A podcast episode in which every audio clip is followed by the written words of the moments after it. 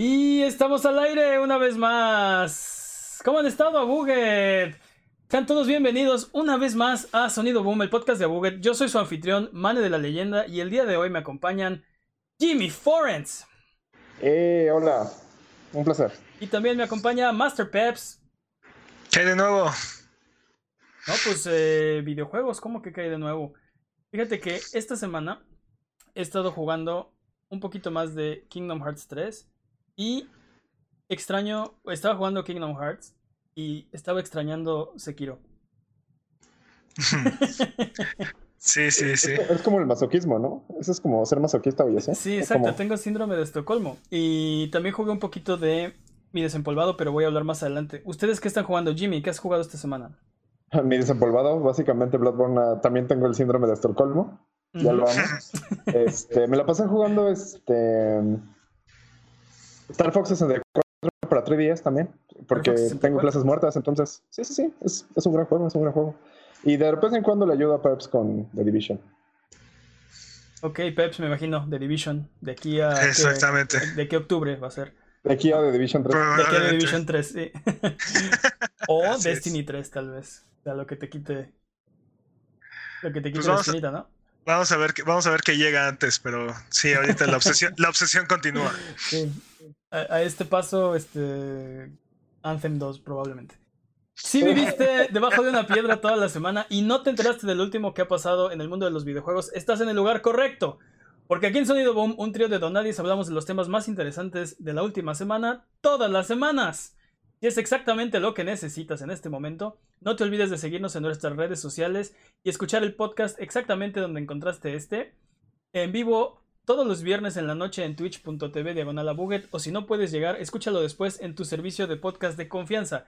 Estamos en iTunes, estamos en Google eh, Play, estamos en Spotify, o en formato de video en youtube.com diagonal Es hora de las patrañas. Eh... ok, patrañas. ok, las patrañas son las mentiras o las cosas que dijimos mal la semana pasada. Eh, venga, Jimmy, ¿qué dijimos mal? ¿Qué nos equivocamos? Ok, Mane dijo que conocía dos juegos de Game of Thrones, el de Telltale y uno para celulares que estaba bueno.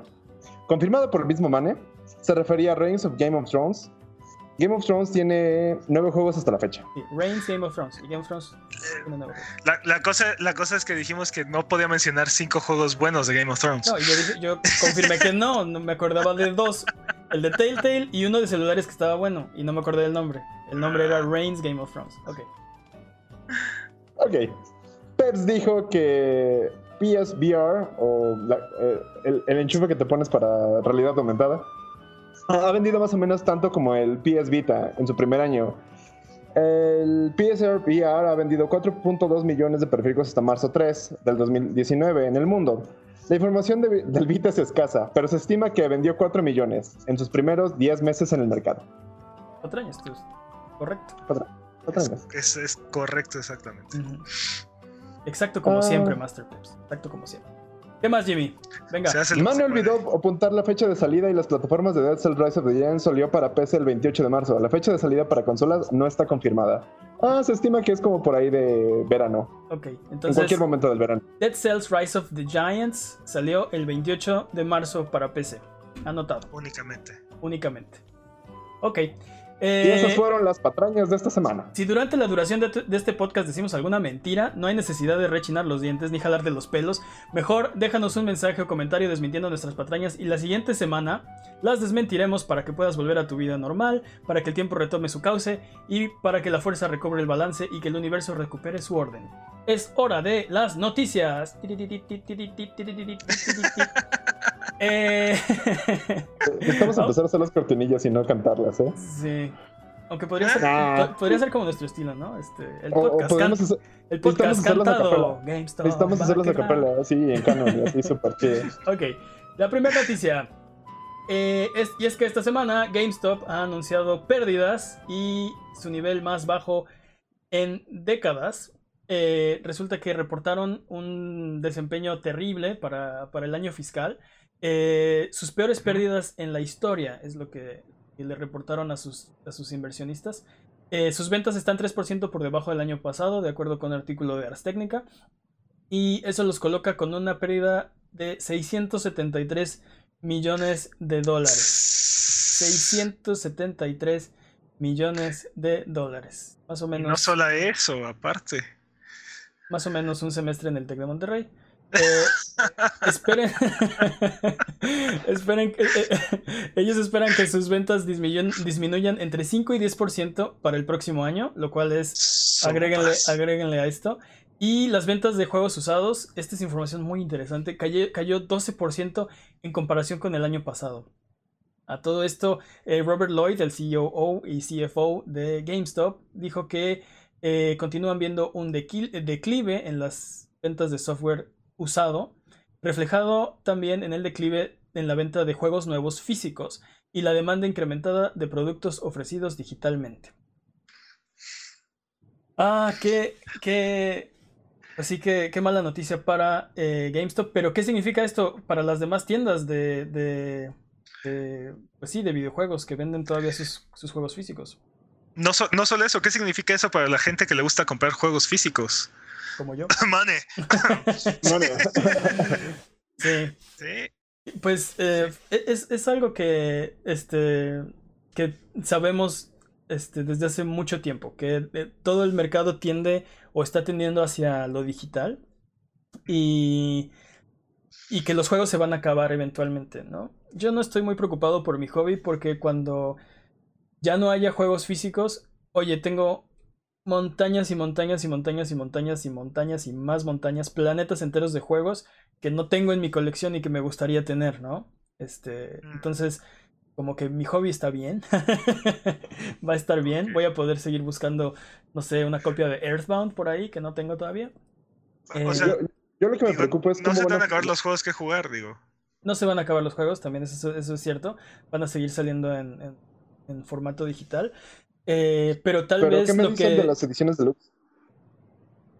Esas, por ejemplo, yo creo que van a, va a seguir habiendo. Vas a seguir pudiendo comprar. Pues probablemente eh, una edición de colección futurista, Una, una de dos, o, o, no trae el juego y solo trae como los, los bienes. ¿El juego descarga? No, eh, bueno, esa es una posibilidad, pero tal vez trae, eh, no sé, el estatua, el Steelbook, no sé, no sé, no sé cómo funciona. Eh, Steelbook, el Steelbook sería irrelevante porque ya no guardan un disco. Este, pero la estatua, el libro de arte, el soundtrack. Para tu tarjeta, este para tu tarjeta, la tu tarjeta laminada de tu código de descarga.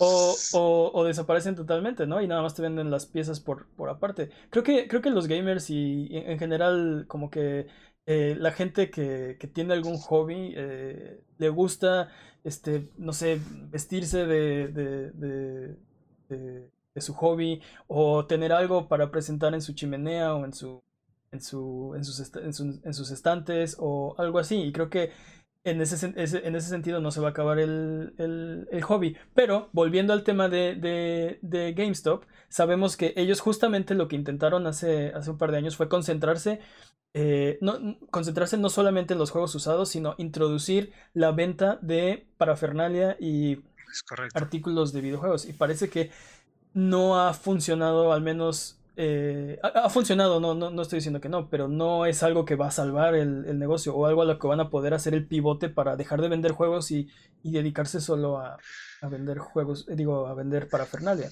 Pues es que si ya, si ya no vas a ir a comprar un juego, ya no tienes razón para irte a parar a esa tienda.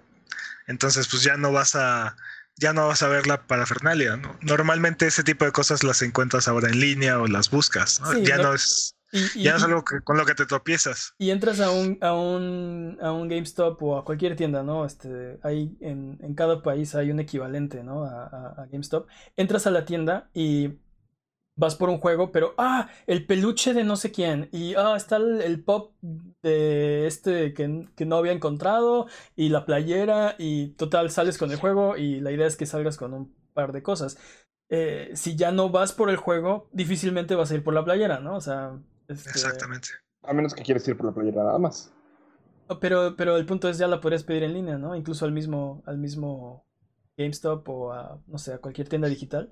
O Amazon, ¿no? Eh, que, Amazon, que también le está comiendo el mercado durísimo. A todo mundo, se está comiendo el mundo Amazon. Eh, lo cual también es un problema. Otra cosa, otra cosa también es que, por ejemplo, ya no están comprando juegos usados porque las tiendas digitales, tanto, tanto las plataformas de las consolas como Steam, hacen ofertas este, bastante grandes o te regalan muchos de estos juegos que son que están en tu lista B, ¿no? O sea, juegos que te interesaban, pero pues no, no, están, no son tu prioridad. Pues ahora te los pueden dar en PlayStation Plus o en Games with Gold o, en un día van, a estar en Steam regalados de barato, ¿no? Entonces no hay prisa. sí, ¿por qué le darías a, cualquier compañía 5, 10, 15 dólares por un juego cuando por esa misma cantidad podrías contratar un servicio que te da 100 o, o no sé cuántos juegos para, para descargar ahorita? Que a lo mejor no es exactamente el juego que tienes en mente, pero seguramente a alguno le vas a encontrar el gusto de entre todo el catálogo que te ofrecen. Entonces, si están en una posición difícil porque no pueden competir, yo pienso, contra el mercado digital. Por más que hagan, por más que bajen precios, el mercado digital se va a comer la venta de juegos y todos sus Sí, ya es, ya es una crónica de una muerte anunciada. Al menos ese brazo. Mi, mi, mi pregunta para ustedes sería, ¿qué creen que puede hacer um, GameStop? perdimos tu audio. ¿Perdieron mi audio? Ah, caray. Ya, ya volviste. Ah, ya, lo encontramos. Ya lo encontramos, gracias. Ya lo encontramos. ¿Qué podría ser? Aquí andaba. ¿Qué podría ser eh, eh, GameStop o cualquier equivalente, cualquier tienda de, de, este estilo para salvar su negocio o para mantenerse relevantes?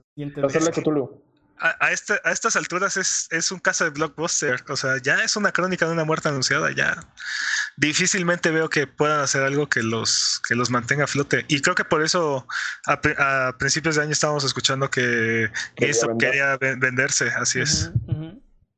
Pues yo la verdad justamente lo, opino lo mismo que, que pues es como ya tenemos la referencia de. Ya tenemos la referencia de los videocentros, ya tenemos la referencia de blockbusters, ya tenemos muchas referencias, entonces como de. Pues sí. Viene el futuro, lo siento. Pues vamos a ver qué pasa. Yo estoy seguro que hay mucha gente muy inteligente trabajando en, en un plan para enfrentar la siguiente década y, y, salir avantes y generar muchos, muchos millones de dólares para, su, para sus inversionistas. Así que vamos a ver qué pasa. Vamos con el tema de la semana. Y este tema de la semana salió a raíz de un artículo de. dos artículos de Forbes. Oh, perdimos a Peps. Y ya ah, volvió. ¿Ya volviste? Ya. ok, vamos a hacer una pequeña pausa. Disculpen los. Ok, ya estamos listos. Ya estamos listos. Ok, ahora sí. Esa pausa fue muy pequeña. Vamos con. Pero en la edición nadie va a saber. Vamos con el tema de la semana. Eh, y es que esto es a raíz de dos artículos de, eh, que salieron en Forbes. Uno que hablaba a favor de, de, del tema y otro en contra. ¿De qué tema me estoy refiriendo? de la dificultad en los juegos.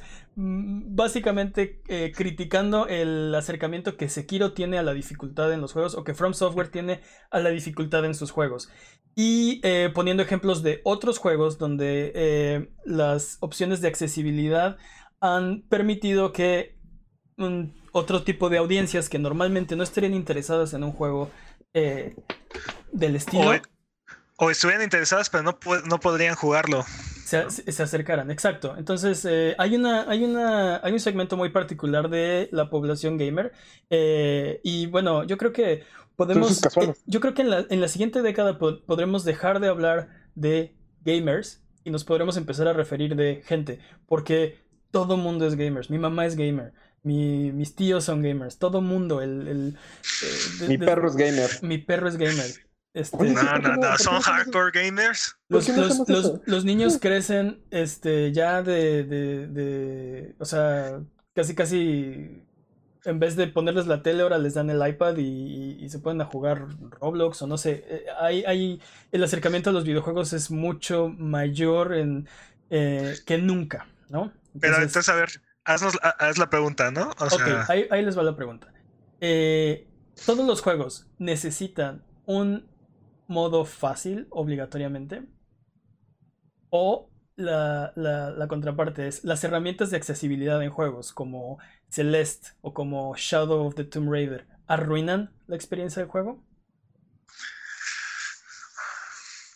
yo, no, yo, no creo que las, las herramientas de accesibilidad arruinen un juego, ¿no? O sea, el caso de Celeste y Shadow of Tomb Raider creo que es la accesibilidad hecha correctamente, pero por ejemplo hay juegos que no, no puedo disfrutar o se me hacen muy aburridos porque son juegos muy sencillos, ¿no? Como por ejemplo los juegos de Kirby, no, no, por más que me resulten interesantes las mecánicas y, y, el robo de las habilidades, no puedo, no puedo este, hallarle el interés a terminar ese juego porque son muy sencillos, son muy, son muy básicos, ¿no? Sí, yo, adelante, dime Jimmy. Yo, en mi experiencia creo que todo se basa en una curva de aprendizaje. yo empecé jugando juegos en fácil. Cuando la primera vez que agarré Metal Gear jugué con la jugué en PC para empezar. Estaba el port para PC y Metal Gear Solid. Y lo primero que te daban era una famas con municiones infinitas. Entonces era como easy mode para todo el tiempo. Entonces uno se acostumbra a jugar así. Pero decidí rotarme, decidí jugarlo en easy, no en very easy. Y es diferente porque ya no te dan esa, esa arma y tal cual tienes que, tienes que jugarlo como está planeado. La primera vez lo disfruté bastante, lo disfruté como, ah, pues está entretenido, no entiendo nada de la historia porque no sabía inglés en ese momento, pero pues sí, sí puedo jugar el, juego de Pepa. Sin embargo, disfruté mucho más el juego como debía de estar, como estaba pensado. Pero la, la, pregunta ahí sería, ¿hubieras podido disfrutar el juego si lo hubieras jugado, o sea, si de entrada no hubieras tenido la opción de poderlo jugar en fácil? En ese momento no. Pero justamente... Y, de eso, y de eso se trata. O sea, tú no hubieras podido ser tú no hubieras podido ser fan de Metal Gear o no hubieras podido experimentar Metal Gear si no hubiera tenido una opción de, de Very Easy o Easy Mode, ¿no? Eh, lo entiendo, sí, pero sin embargo es como...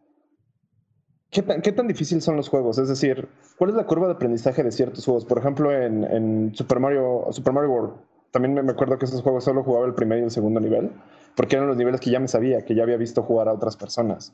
Y en este momento tenemos, tenemos Twitch, tenemos un montón de información en Internet y puedes ver como cosas. ¿Es realmente necesario tener como todas estas herramientas de Easy Mode?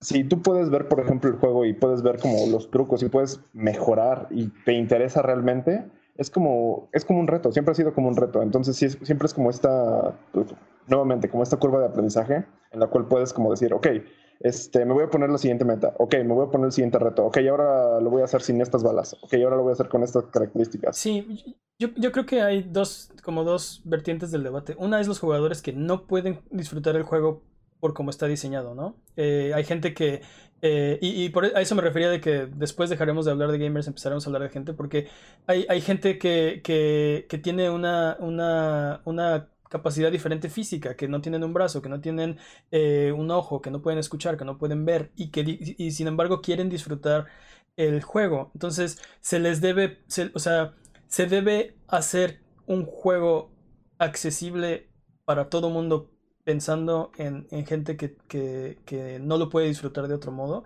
Y la, y la otra es, el otro argumento es, se diluye la experiencia o, cambia la experiencia si tú cambias el modo en el que el jugador se supone, bueno, tú tenías pensado que van a acceder al juego y creo que es un debate interesante. Para mí una, una, cosa es como, este, tengo como sentimientos encontrados al respecto porque me, me gustan mucho, algunos de mis juegos favoritos son juegos muy difíciles, que, parte, de, parte de mi recuento de la experiencia es contar o revivir lo difícil que fue. Eh, superar ese reto. Y es, es, lo que... Eh, es, algo de lo que más se te queda. O piensa ahorita como en, momentos memorables de videojuegos y por ahí alguno probablemente es un jefe muy difícil que te vas a acordar siempre porque te mataba y te mataba y te mataba y te mataba y al final lo lograste eh, vencer o pasar o nunca pudiste y de eso te acuerdas. Así de no me acuerdo de este Final Fantasy no sé cuál y nunca pude pasar de ahí y siempre me voy a acordar no entonces, este, en ese sentido, creo que la dificultad, eh, que, los juegos deberían acercarse como, como fueron diseñados, pero por otro lado, estás dejando fuera un sector de la población que no lo puede disfrutar. No es nada más get good, ¿no? este, en, en, en, el caso de que, ah, es que no me gusta morir tantas veces y prefiero nada más ver la historia, pues a esa persona se le diría, oye, pues get good o vete a ver el video en YouTube, ¿no? Tal vez este juego no está hecho para tus gustos y está bien, pero, no pasa nada. No, pero, pero no hay, no hay razón por la cual no, no se pueden incluir estas mecánicas. Digo, al final de cuentas son experiencias interactivas, ¿sí? Y, y si bien una, una es el, el intento, el diseño original, o sea, lo que el, lo que el desarrollador quería que tú experimentaras, y esa es la de, debería ser la dificultad este, por default. ¿Sí? Si tú tienes otros intereses o tienes otras capacidades, como mencionaste, no veo la razón por la cual habilitar herramientas que te permitan pasar o circunnavegar muchos de estos problemas este, o sea, no, e, es tu, al final de cuentas es tu experiencia y esa es la ventaja que tienen los videojuegos como experiencia. O sea, tú, tú, tú eres parte de la experiencia, no es, no es algo que solamente te proyectan. Entonces, sí, estoy de acuerdo. No hay una razón por la que no se, se podrían incluir, ¿no? Para, sin embargo, ya estás hablando de un juego diferente. Y, o sea, cuando, cuando hablas, cuando hablas de. Cuando hablas de un jugador, por ejemplo, de de, de Celeste, ¿no? Este, ya, yo ya no sé qué juego jugó la otra persona con la que estoy hablando, ¿se me explico? Porque tiene, tiene, o sea, puedes modificar mucho la dificultad del juego, ¿no? Y es, es algo súper, eh, súper bueno, hay niveles ultra, ultra difíciles en ese juego. Y sobre todo si quieres este, vivir la experiencia, probar la dificultad, ver que es demasiado para ti, bajarle un poquito y terminar el juego, lo puedes hacer, sacar los trofeos, lo puedes hacer, no hay, no hay, una, no hay una limitante, en ese sentido es muy bueno. Cuando hablas con otro jugador, cuando yo hablo con otro jugador de Celeste, no sé qué juego jugó la otra persona, ¿se me explicó? No sé si estamos hablando de lo mismo. Y aunque puedo entender la dificultad, hay gente que dice, este, oye, ¿y sacaste los, los B-tapes, los este, lados B, que son remixes del nivel, pero más difícil? Este, y, y ya no sé qué contestar porque, o sea, lo jugué, pero con todos los assists, assists para poder llegar al final y nada más sacar el trofeo, ¿no? Este, en realidad no lo pasé, ¿no? sí, pero porque... estamos hablando de un juego diferente, esa persona y yo. Pero ese era tu interés y al final experimentaste tú la misma historia. ¿no? Y, y, esa, y, esa, era la parte importante del juego.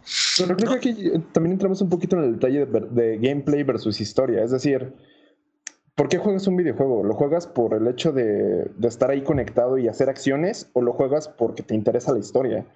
El otro... Y si, uno, si uno afecta al otro, es decir, si yo quiero jugar nada más porque se me es fácil jugar, ok, vamos a bajar la dificultad.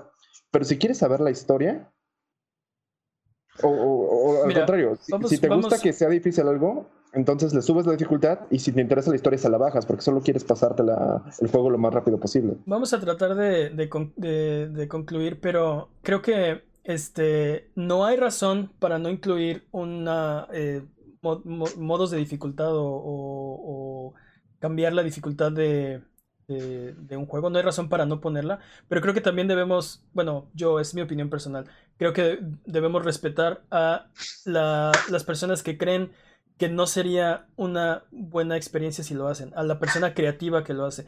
Para mí es como ir al cine y, imagínate que estás viendo estás viendo una película de, de, terror y antes de, o sea, dices, ah, no, le quiero bajar a los jumpscares.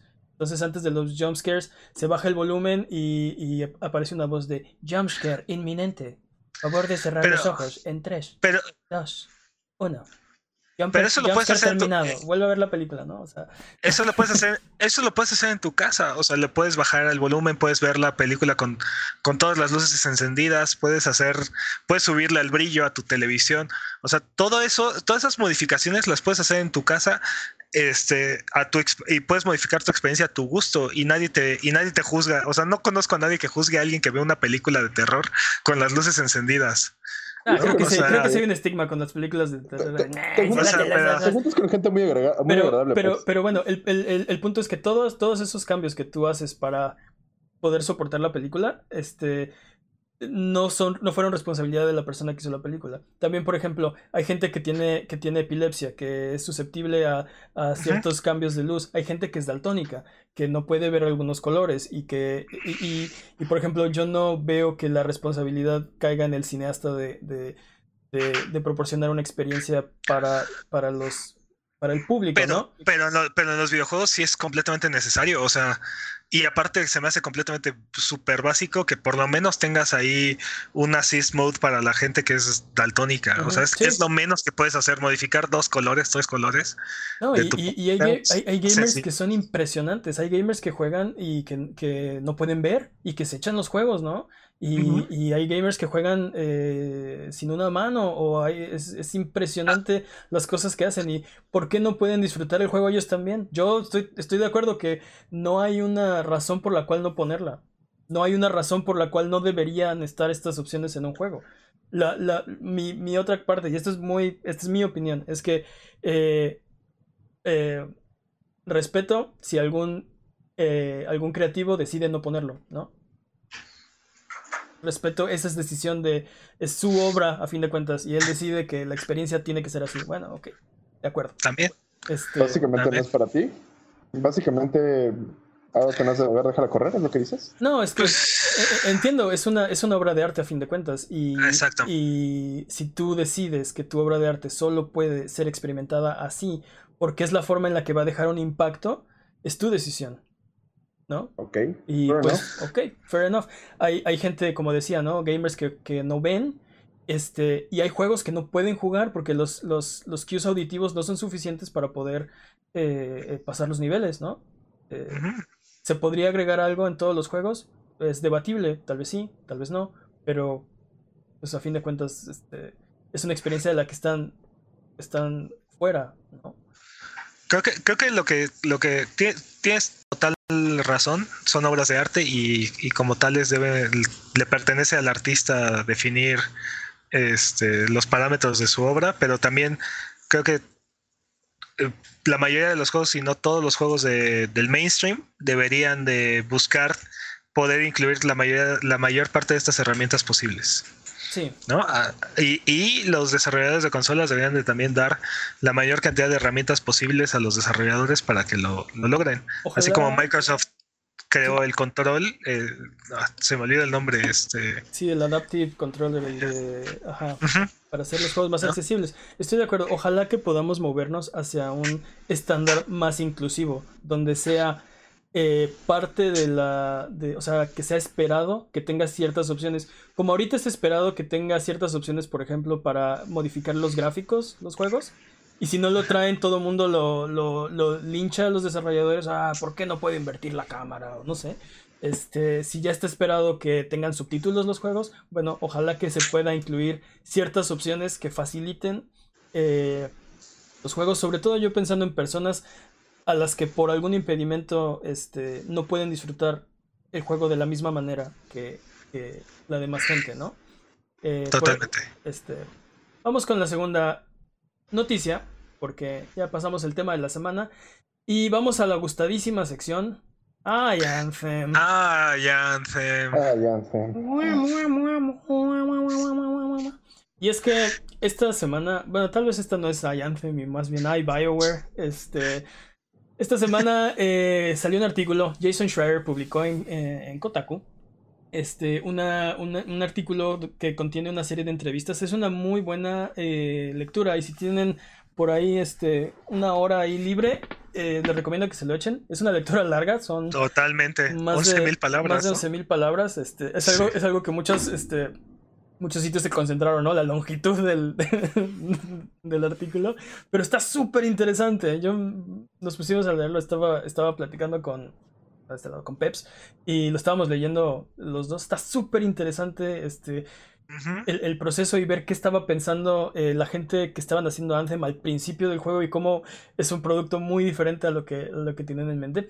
En ese artículo eh, habla de, de malos manejos e indecisión durante el desarrollo de Anthem. Eh, y menciona eh, pues el, el, el, problema que fue eh, forzar al estudio a utilizar la, Frostbite Engine, que es el, motor gráfico propietario de, EA, eh, y que muchos sistemas tuvieron que ser cambiados para poder... Eh, o, creados desde cero. O creados desde cero para poder acomodar el motor gráfico. Eh, revela que este juego estuvo en, preproducción desde 2012, pero que entró en producción finalmente 18, entre 12 y 18 meses eh, antes, de su, antes de su estreno. Entró en producción los últimos 18 meses antes de salir. Y esto confirma eh, lo, lo, que dice Peps, que básicamente somos los beta testers. Y tal vez menos, tal vez somos los alpha testers de Anthem, porque es un juego que no tuvo, no tuvo suficiente tiempo para poder cuajar. Eh, a raíz, bueno, revela también, y esto, esto, esto no, es, no es secreto, pero más bien como que no estaba muy reportado, que docenas de desarrolladores han dejado Bioware en los últimos dos años. Eh, y también habla de depresión y ansiedad como una epidemia dentro de Bioware. ¿Qué opinan de esto? Son malas noticias, ¿no? Sí, bueno, aquí lo que, lo, entre las cosas que a mí más me resalta el artículo es que, o sea, todo, todo este tiempo que hemos estado reportando Anthem le hemos echado mucha basura a EA, pero parece ser que prácticamente toda la responsabilidad recae sobre, sobre BioWare, ¿no? O sea, lo que revela este artículo es que la falta administrativa y, los problemas de dirección no fueron, no fueron por presión de EA, sino fue por falta de dirección de, parte de BioWare, totalmente. Totalmente. Y, y sí, yo, sé de buena fuente que EA está esperando una disculpa de Jimmy Forens. ¿Le escuchamos, Jimmy? yo creo que eh, para esto es una muy buena noticia, es un muy buen reportaje. A lo que me refiero es, casi nunca nos damos cuenta de lo que pasa en, las instalaciones de los que hacen los videojuegos y decir, empezar a hablar como de que hay mucha tensión, de que las horas son demasiado cortas para todo lo que les piden, de todo el estrés. Incluso mencionaba que unos se tomaban vacaciones e incluso unos ya ni regresaban de sus vacaciones por, por todo el estrés que les generaba como el videojuego.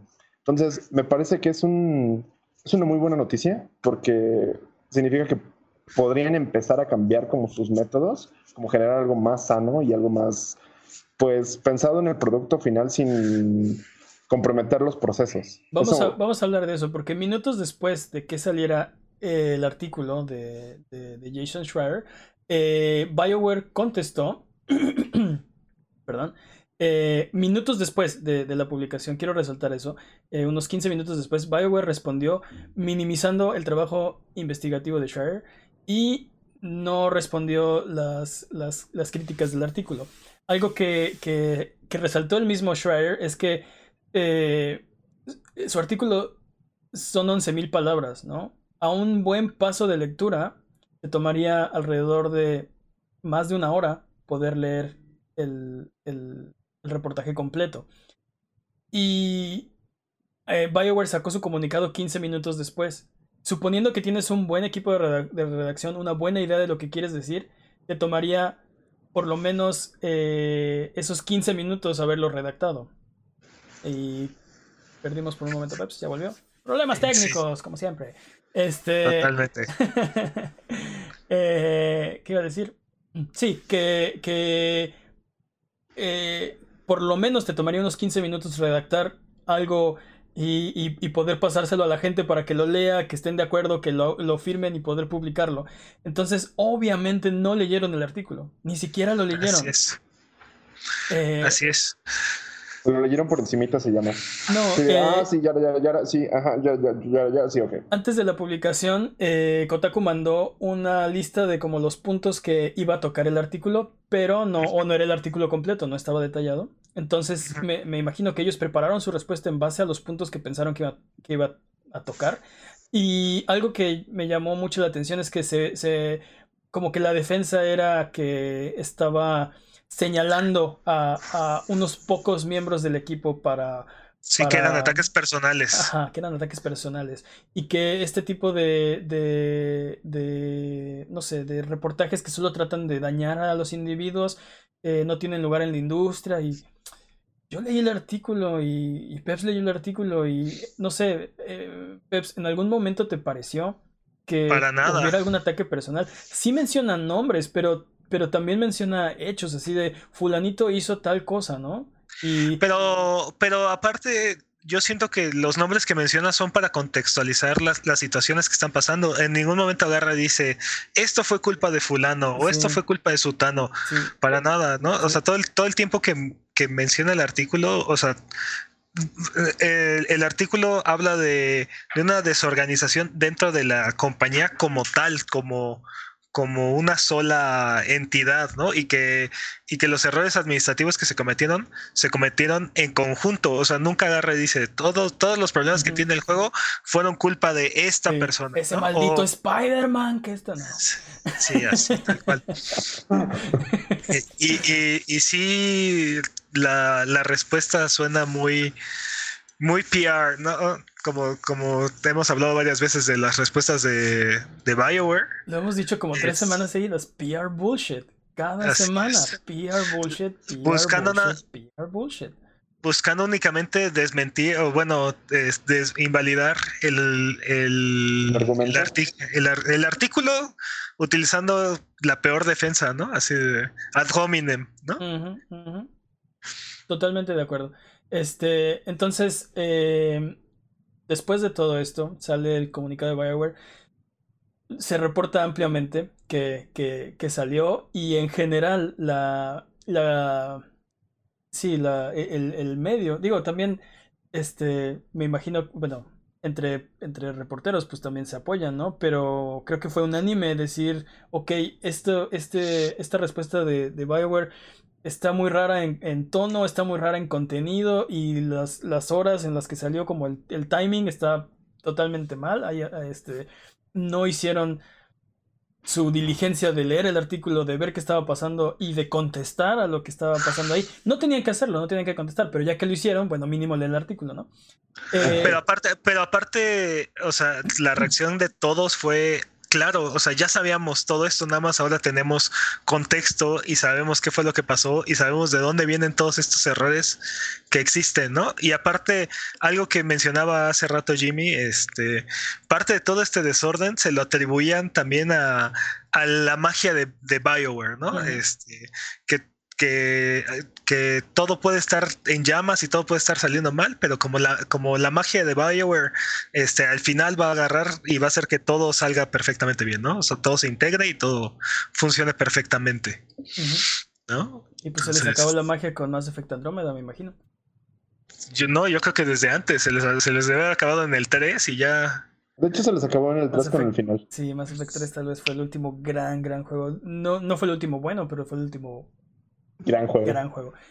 Después de todo esto, también eh, Casey Hudson, el director general de Bioware, celebridad del medio, envió una carta a sus empleados el miércoles. No, sí es famoso. Eh, básicamente, bueno, no, no fue una carta abierta ni mucho menos. Alguien la consiguió y por supuesto que se la mandaron de regreso a Jason Schreier.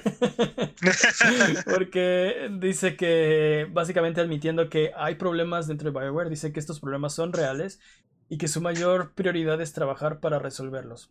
Eh, esta es una cita textual, dice, estuve y sigo estando emocionado de ayudar a mejorar en estas áreas, hablando de salud, visión creativa, enfoque organizacional, porque amo este estudio y más que todo quiero crear un lugar donde todos ustedes sean felices y exitosos. No voy a decirles que he hecho un buen trabajo en este, en este aspecto y en un día como hoy ciertamente no siento que lo haya hecho. Entonces es una admitiendo mi culpa. Eh, no, es, no, no creo que puedas ponerle la culpa a una sola persona. Seguramente esto es algo que ha estado, se, ha estado gestando durante años. Es un problema que ha estado creciendo durante muchos proyectos y que Anthem eh, fue el explosivo porque e, en parte por la mala racha que tuvo EA hasta el lanzamiento de, de Anthem, ¿no? Y que se le acabó con Apex Legends, pero este, creo que fue el detonante, ¿no? Y ahí venía muy mal y de repente sale Anthem y es, no, esto ya, se salió totalmente de control. ¿No? Sí, sí. Que, que nuevamente, ¿no? O sea, en esta ocasión, pues parece ser que lo único que, que hizo EA fue forzarlos a utilizar el Frostbite Engine, ¿no? Que podrá, no ser, no ser la mejor herramienta para, para el juego que querían diseñar, pero no deja de ser una, herramienta funcional y, el hecho de que lo hayan logrado hacer funcionar con Dragon Age Inquisition habla, habla más bien de EA que, que mal. Tú, tú, lo has dicho muchas veces, lo que le falta a este juego es tiempo. Tiempo, tiempo, tiempo. Si este juego hubiera salido febrero del 2021, estaríamos hablando de otro, Yo, pero, otro juego totalmente. Si empezó en, en 2012, solo lo hicieron 18 meses antes de esto, creo que no es cuestión de tiempo, ya es cuestión de organización. Es decir, el tiempo lo tuvieron, les faltó la organización y bueno, yo te pues espero que aprendan, espero que aprendan y espero que puedan aprender de algo, porque si de repente EA cierra BioWare. Bueno, también las, las preproducciones no tienen un, un, tiempo estimado, porque no sabes cuánta gente está trabajando en eso. O sea, este, de la fase de, de, de, de idea y luego prototipo y luego... ahí pueden pasar muchas cosas. Incluso se puede cancelar el proyecto y nadie se entera, ¿no?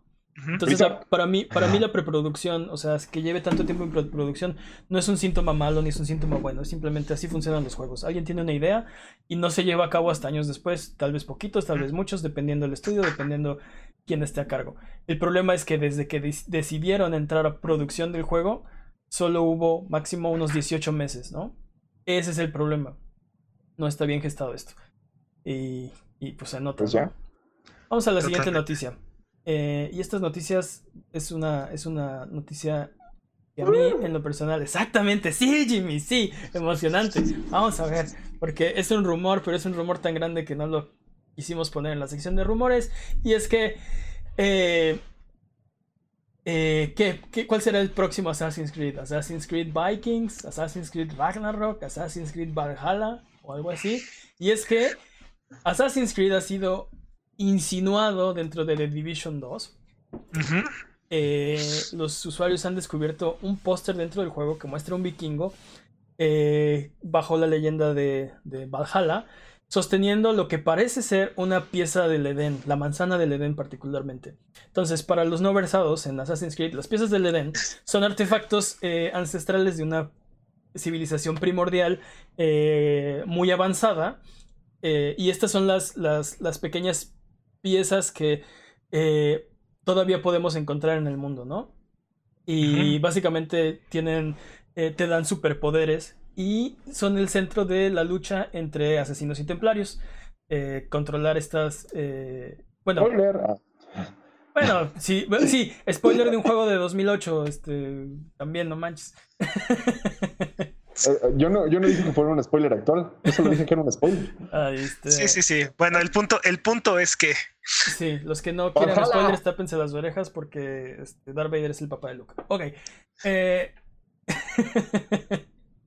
entonces, salió este, este póster, encontraron un, un, vikingo y después Kotaku salió a decir también, estamos hablando mucho de Kotaku, que la información coincide con lo que sus fuentes independientes les han mencionado. Se rumorea por ahí que, ya estaba como vikingos confirmados, que estaba como esta información de, así como se los dejaron ver, que esto simplemente es como un teaser de Ubisoft, como para, como hace con otros de sus juegos. Ubisoft es famoso por dar eh, insinuaciones de sus próximos juegos dentro de sus juegos actuales. Entonces tenemos... y por sus bugs. Tenemos, por ejemplo, este, el caso de, ¿cómo se llama? Pioneer en, en Watch Dogs 2 y Watch Dogs 3 en Watch Dogs 2. Eh, no sé, lo han hecho ya varias veces donde eh, uno de sus juegos actuales tiene por ahí cierto, un, teaser, una, un, pequeño dejo, una insinuación hacia uno de sus juegos futuros, ¿no? Entonces... Un huevo de Pascua. Un huevillo de huevecillo de Pascua. De, entonces, eh, bueno, ¿qué, qué ¿Qué opinas, Peps? ¿Es un setting emocionante? ¿Es algo en lo que tú te verías jugando Assassin's Creed? Yo sé que. Ah, yo sé que. Ajá, yo sé que a pesar de que eres niño Ubi, eh, Assassin's Creed no es tu. no es tu mole. No, Assassin's Creed nunca, nunca me ha gustado. Assassin's Creed nunca me ha gustado, pero no, no creo que haya. no creo que haya un setting más interesante que, que los vikingos, definitivamente. ¿no? O sea, no creo que haya algo más emocionante que vikingos. ¿Samuráis? Sí, yo también ah, ah. ah, Deberían de regresar a los piratas también. Eso también. ya, ya chole que los piratas, ¿no? Sí, un poquito ya chole. ya no eso por el derecho de a, ver, a ver, Jimmy, tú quieres la palabra. Este, alzaste la pues, ¿Estás emocionado? Es, ¿Es algo que estás esperando? Claro que sí. Ahora sí va a ser el For Honor Meets Assassin's Creed. Ya podemos tener el For Honor Meets Assassin's Creed de verdad. Entonces, para empezar, los vikingos me encantan. Es algo que de hecho los fans han pedido de, desde hace mucho tiempo. Creo que desde antes de Assassin's Creed 3 lo estaban pidiendo ya que estaban por ahí por Europa, entonces, este... Sí, siempre es especulación, ¿no? El próximo Assassin's Creed. Se, se, especulaba de este, de Odyssey, que iba a ser como el inicio de una trilogía eh, entre Roma eh, slash Grecia, este, no sé si Egipto, pero tendría sentido más o menos de, la época. pero esto parte totalmente con, con lo, que, lo que estaba rumorando. Sí, adelante, Jimmy. Señor, Egipto salió en Origins. Sí, ah, tiene razón, ya, ya lo vimos. sí, más bien el que, el, que faltaría. razón. El que faltaría de la época sería Persia o algo así. No mande sus patrañas porque Jimmy me ha corregido. ¡En vivo! Lo, despatrañé en vivo, ¿eh? Así de eficientes nos estamos volviendo. Sí, pero sí. El que faltaría de la época sería Persia, ¿no? Algo. Algo por ahí. O algo, algo mongolesco, algo bien loco acá, como. Bueno, Yo no soy el, yo no soy el como el fan de la mitología nórdica más grande. Todo lo que sé de mitología nórdica lo sé por los caballeros del zodiaco y God, of, War. Esas son, mis, oh. esas son mis fuentes de, de mitología. Este... Ya no necesitas más, ya, sí. no, no, considero a Marvel como, como fuente. Así que... No, tampoco. Entonces, este. este Age, of Mythology, es, es, una gran referencia. Entonces, no sé si, si, o sea, por la mitología nórdica o por los vikingos en particular, si estoy eh, eh, emocionado, o sea, pero, pero venga, más Assassin's Creed es es buena noticia. Aparte, van a poder usar todo lo que tienen. Creo que uno de los problemas de Assassin's Creed es que tienen que ver qué setting funciona con todo lo que ya han desarrollado. Sí, porque Assassin's Creed 1, el problema de Assassin's Creed original era que era muy monótono. Era la queja que yo tuve y que mucha gente tuvo. Súper aburrido. Y estaba. Era, era, divertido las primeras horas. Pero era un juego que duraba 8 o 10 horas. Para la cuarta ya era de ya, güey. ¿Cuántas veces le he vaciado el bolsillo a la, otra persona. ¿Cuántas misiones idénticas ha habido? No sé. Este, el copy-paste durísimo. Cada capítulo era lo mismo, lo mismo, lo mismo. Te mandaban a otra ciudad, pero se veía igualita a la anterior, ¿no? No había como mucho cambio. en hecho, solo eran tres ciudades, nada más cambiabas como de estatus socioeconómico realmente. En, el, en el 2, lo que decidieron hacer fue introducir muchas opciones para, para mejorar eso. Y es uno de los, de los que de los más gustados. Tenías muchas más opciones para, jugar. Y a partir de ahí han introducido diferentes eh, componentes al juego. Pero ahorita Assassin's Creed se siente tan rico porque es una suma de todos los Assassin's Creed anteriores. Cambian de setting, pero muchas de las cosas que podías hacer antes se conservan. Sigues pudiendo aventar dinero, te sigues pudiendo aventar del, este, a la paja, sigues asesinando con, con las este, dagas ocultas.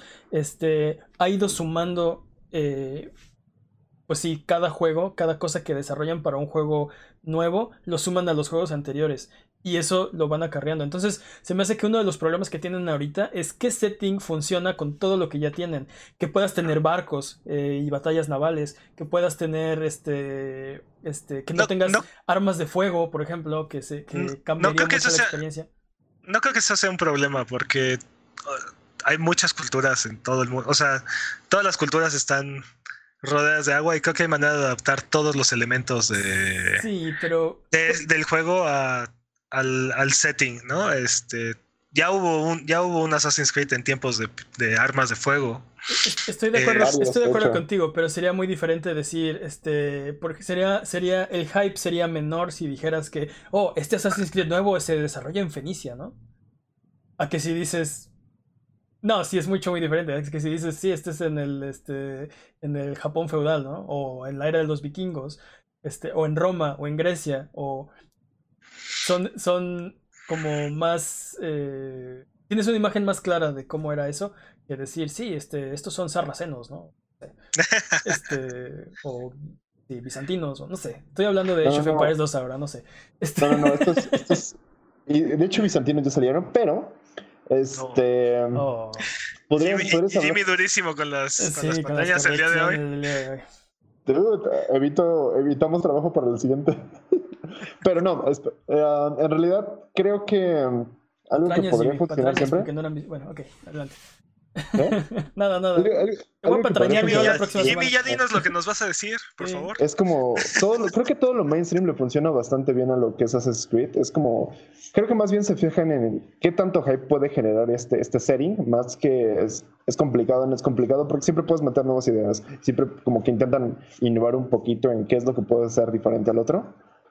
Entonces eso está bastante cool. Sí, y ojalá que, emocionado. ojalá que los ciclos de dos años le, le, le agreguen mucho, mucho sabor a este nuevo Assassin's Creed. Vámonos con la siguiente noticia. Eh, y es que eh, Fortnite inflige copyright. inf- no, no es cierto, no inflige copyright. Pero Fortnite sí. le ha copiado a Apex Legends. muchos dirían que otra vez. eh, porque ha introducido. ¿Ha introducido? ¿Se dice así? Bueno, introdujo una nueva mecánica que le permite a los integrantes de un equipo revivir a sus compañeros de manera similar a lo que ya hace Apex Legends. Esto eh, después de que, de que Fortnite también introdujo eh, una mecánica que Apex eh, puso que, bueno, que no, no quiero decir que inventó, pero digamos que volvió popular, que es el ping system. Fortnite introdujo su propia versión del ping system en, en- su, en su gameplay y ahora esta, esta forma que te permite revivir de manera parecida a lo que hace Apex. Eh, Lo, lo único que yo tengo que decir es que todos los juegos que tienen un componente en línea deberían de introducir el sistema de ping de Apex Legends. No hay, no hay razón por la cual no hacerlo. ¿No? Es, es un gran sistema, todos los juegos lo necesitan. Por favor, Rainbow Six. Este, es, eh, yo creo que es básico ese es sistema. básico. de- Di- ¿Cómo funciona el, cómo funciona el, el ping- el sistema de ping? Porque yo la verdad no estoy enterado de eso. Este, en, en, Necesitas darte un, chap- un chapuzón en Apex Legends porque lo, básicamente lo que haces es que tienes un, un botón con el que puedes hacer ping y en lo que estés enfocado, en lo que tengas enfocado tu cámara, básicamente le estás haciendo ping, estás diciendo eh, algún objeto o algún lugar o alguna dirección. Este, Y tu, y tu personaje contextualiza el, el mensaje, ¿no? O sea, le haces ping a, a- a las a balas y dice, aquí hay balas, ¿no? O aquí hay este rifle, o puedes decir, aquí vi, Enemigos. aquí, aquí vi a un enemigo, ¿no? O por aquí pasó, por aquí pasó alguien, o vamos para allá, o no, o sea, la, la lista de opciones es bastante extensa y la facilidad de uso es impresionante. O sea, Es una, es una forma en la que puedes decirle a tu equipo sin la necesidad de un headset qué está pasando a tu alrededor o qué estás eh, viendo o en qué te estás concentrando. Es una manera de comunicarte eh, sin necesidad de hablar o sin necesidad de tener un headset, ¿no? Eh, ese es, el, ese es el, el sistema de ping que Apex eh, popularizó. Ya, no, no quiero decir que lo inventó porque estoy seguro que lo he visto, pero no estoy seguro de dónde tampoco, no recuerdo. Pero eh, Fortnite no sé si, lo- lo- no, sé si lo, po- lo popularizó, pero definitivamente lo perfeccionó. Ok, eso podemos decir, perfeccionó el sistema de ping y le puso nombre.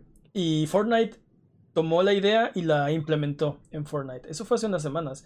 Ahora resulta que eh, eh, en Apex Legends hay un, hay un modo, hay un sistema con el cual puedes revivir a tus compañeros caídos, ¿no? Esto para un Battle Royale es, sí es como idea eh, bastante eh, original. Tampoco sé si los primeros, pero por lo, por lo menos los primeros de alto calibre, el primer eh, Battle Royale de alto calibre que tiene un sistema por el estilo. Y, y cómo funciona es que cuando uno de tus compañeros de equipo muere, deja un, un banner, deja una, una carta que tu equipo puede recoger y llevar a un cierto lugar en el mapa para revivirte. Si logran hacer eso, tu personaje regresa a la batalla, pero básicamente encuerado. Te tienen que dar otra vez equipo y armas para poder, eh, este, para que puedas seguir peleando. El sistema de Fortnite hace algo muy, muy, muy parecido. Nada más que en vez de ser, eh, en vez de ser beacons, como no, sé cuál sería el nombre en español, pero bueno, en vez de ser este, unas torres, es un eh, es una camioneta. Es, una, camioneta. Es una van.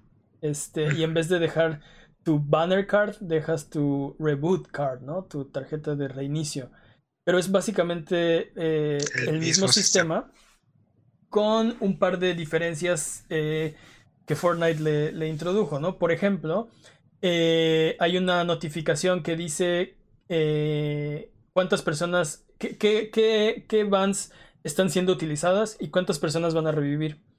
Entonces eso va a ser inevitablemente una, un atrayente, ¿no? Para otros jugadores que, que estén buscando, eh, pues sí, matar jugadores nuevos. Este, porque básicamente vas a aparecer. No, no, ha confirmado, no ha confirmado Epic, pero parece que vas a perder también tu equipo, tipo Apex Legends. Por algo que mencionan en el tráiler de, oh, y, tiene, y, recuerda equipar a tus compañeros, ¿no? Pero sí, eh, aparte, no sé qué tanto funciona en Fortnite. O sea, porque en, Apex siempre, siempre juegas en equipo. O sea, aunque, aunque hagas el Q solo, siempre estás jugando en, grupos de tres. En, Como en, en, Fortnite, no sé. O sea, en Fortnite puedes jugar solo y puedes jugar con, grupos hasta de cuatro jugadores. Este, pero pues no es, no ha sido parte obligatoria del juego, ¿no? O sea, no, nada te obliga a jugar en equipo, Y mucha gente agarra monte, ¿no? este, pues a lo mejor este sistema te permite, eh, no sé, tener un poco más de, equipo, de espíritu de equipo. Eh, y pues no sé. No sé, tal vez cambie el juego, tal vez no. Vamos a ver. Lo, lo interesante o lo que llama la atención es que es la segunda vez que, que aparentemente Fortnite le copia un sistema a Apex Legends. No sería la primera vez que Fortnite copia un sistema. ¿Mande? También, también, que no sería la primera vez que Fortnite copia algo. Ah, que también es, eso es algo que hay que admirarle mucho a Epic. La velocidad con la que implementan estas mecánicas es, es bastante impresionante.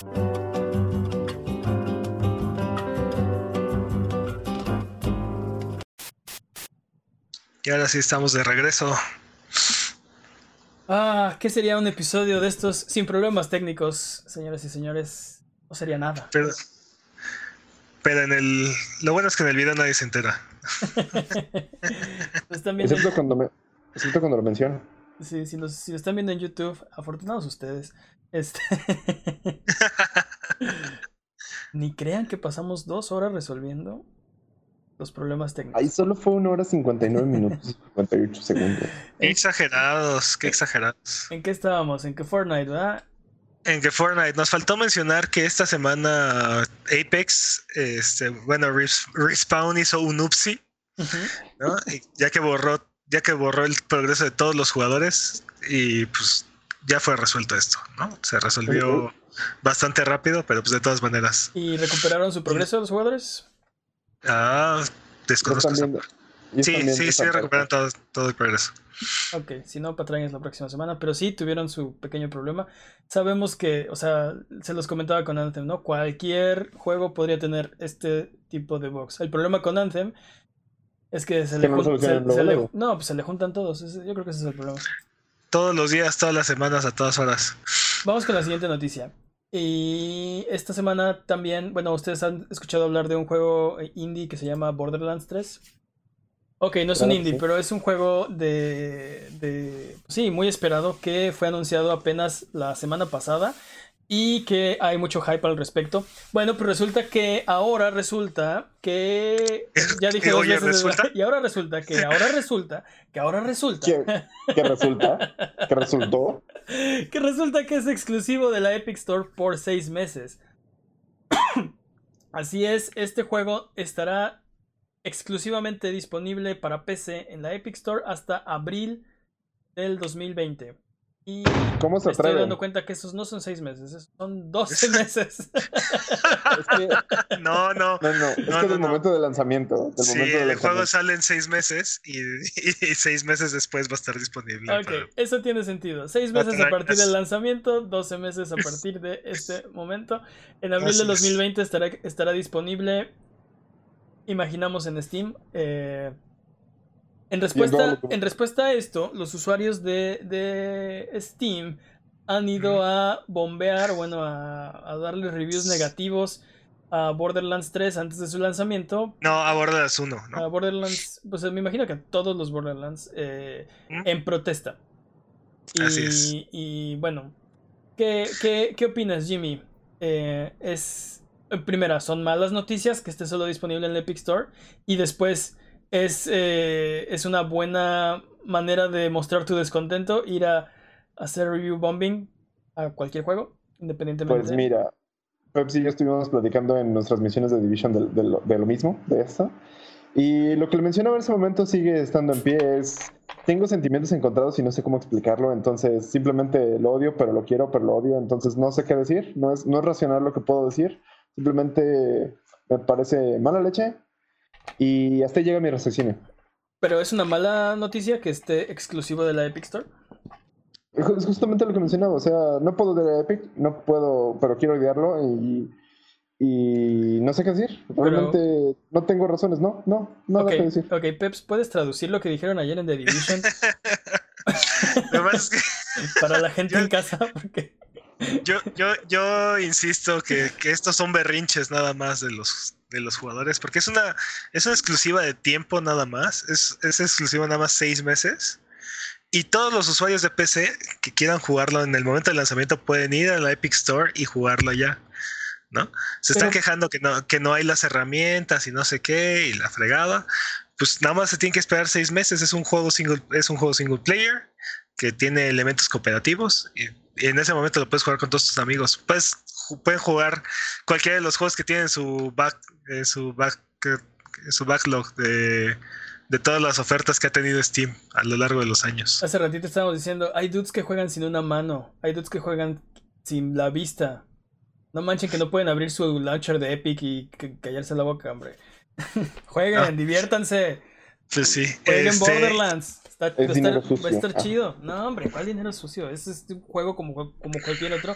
Y si tiene más sentido para, para, para Borderlands salir en para Epic Store, para, para Take Two, salir solamente en la Epic Store, pues es o sea, es, es como revivombear, este, no sé, este, Banjo Kazooie porque los juegos de, porque Sea of Thieves está solamente para, para Xbox One. No manches, ya, supéralo ya. Este, una cosa es una cosa y otra cosa es otra cosa. Aparte, nadie te está, na, no tienes que invertir en nada más que entrar a la página de Epic, bajar el launcher abrirlo. Y, y, si no quieres hacerlo es totalmente, es totalmente válido, nada más no lo hagas, espérate seis meses y lo vas a poder jugar en, en seis meses en Steam y ya, como, todo, como todos quieren hacerlo. Eh, exacto. Lo único, que me, lo único que me preocupa es, ¿realmente afectará como, es decir, al lanzamiento? ¿Habrá gente que neta se ponga en, en su, se monte en su macho y no quiera comprarlo solo por eso? Pues, ¿Que las ventas sean reducidas solo por eso? O sea, eh, ¿creen que haya sido una mala estrategia? ¿Desde que las ganancias son mayores? The Division, The Division reportó un incremento en sus ventas en comparación con The Division 1. Entonces, y, y, y, lo cual se tradujo en un incremento en su, en su margen de ganancia, porque estamos hablando que los desarrolladores están ganando 12% más, ¿no? Este, en comparación con sus con vender en Steam. Entonces, pues pero, el, el, el, el, pequeño antecedente que puede ser The Division, no.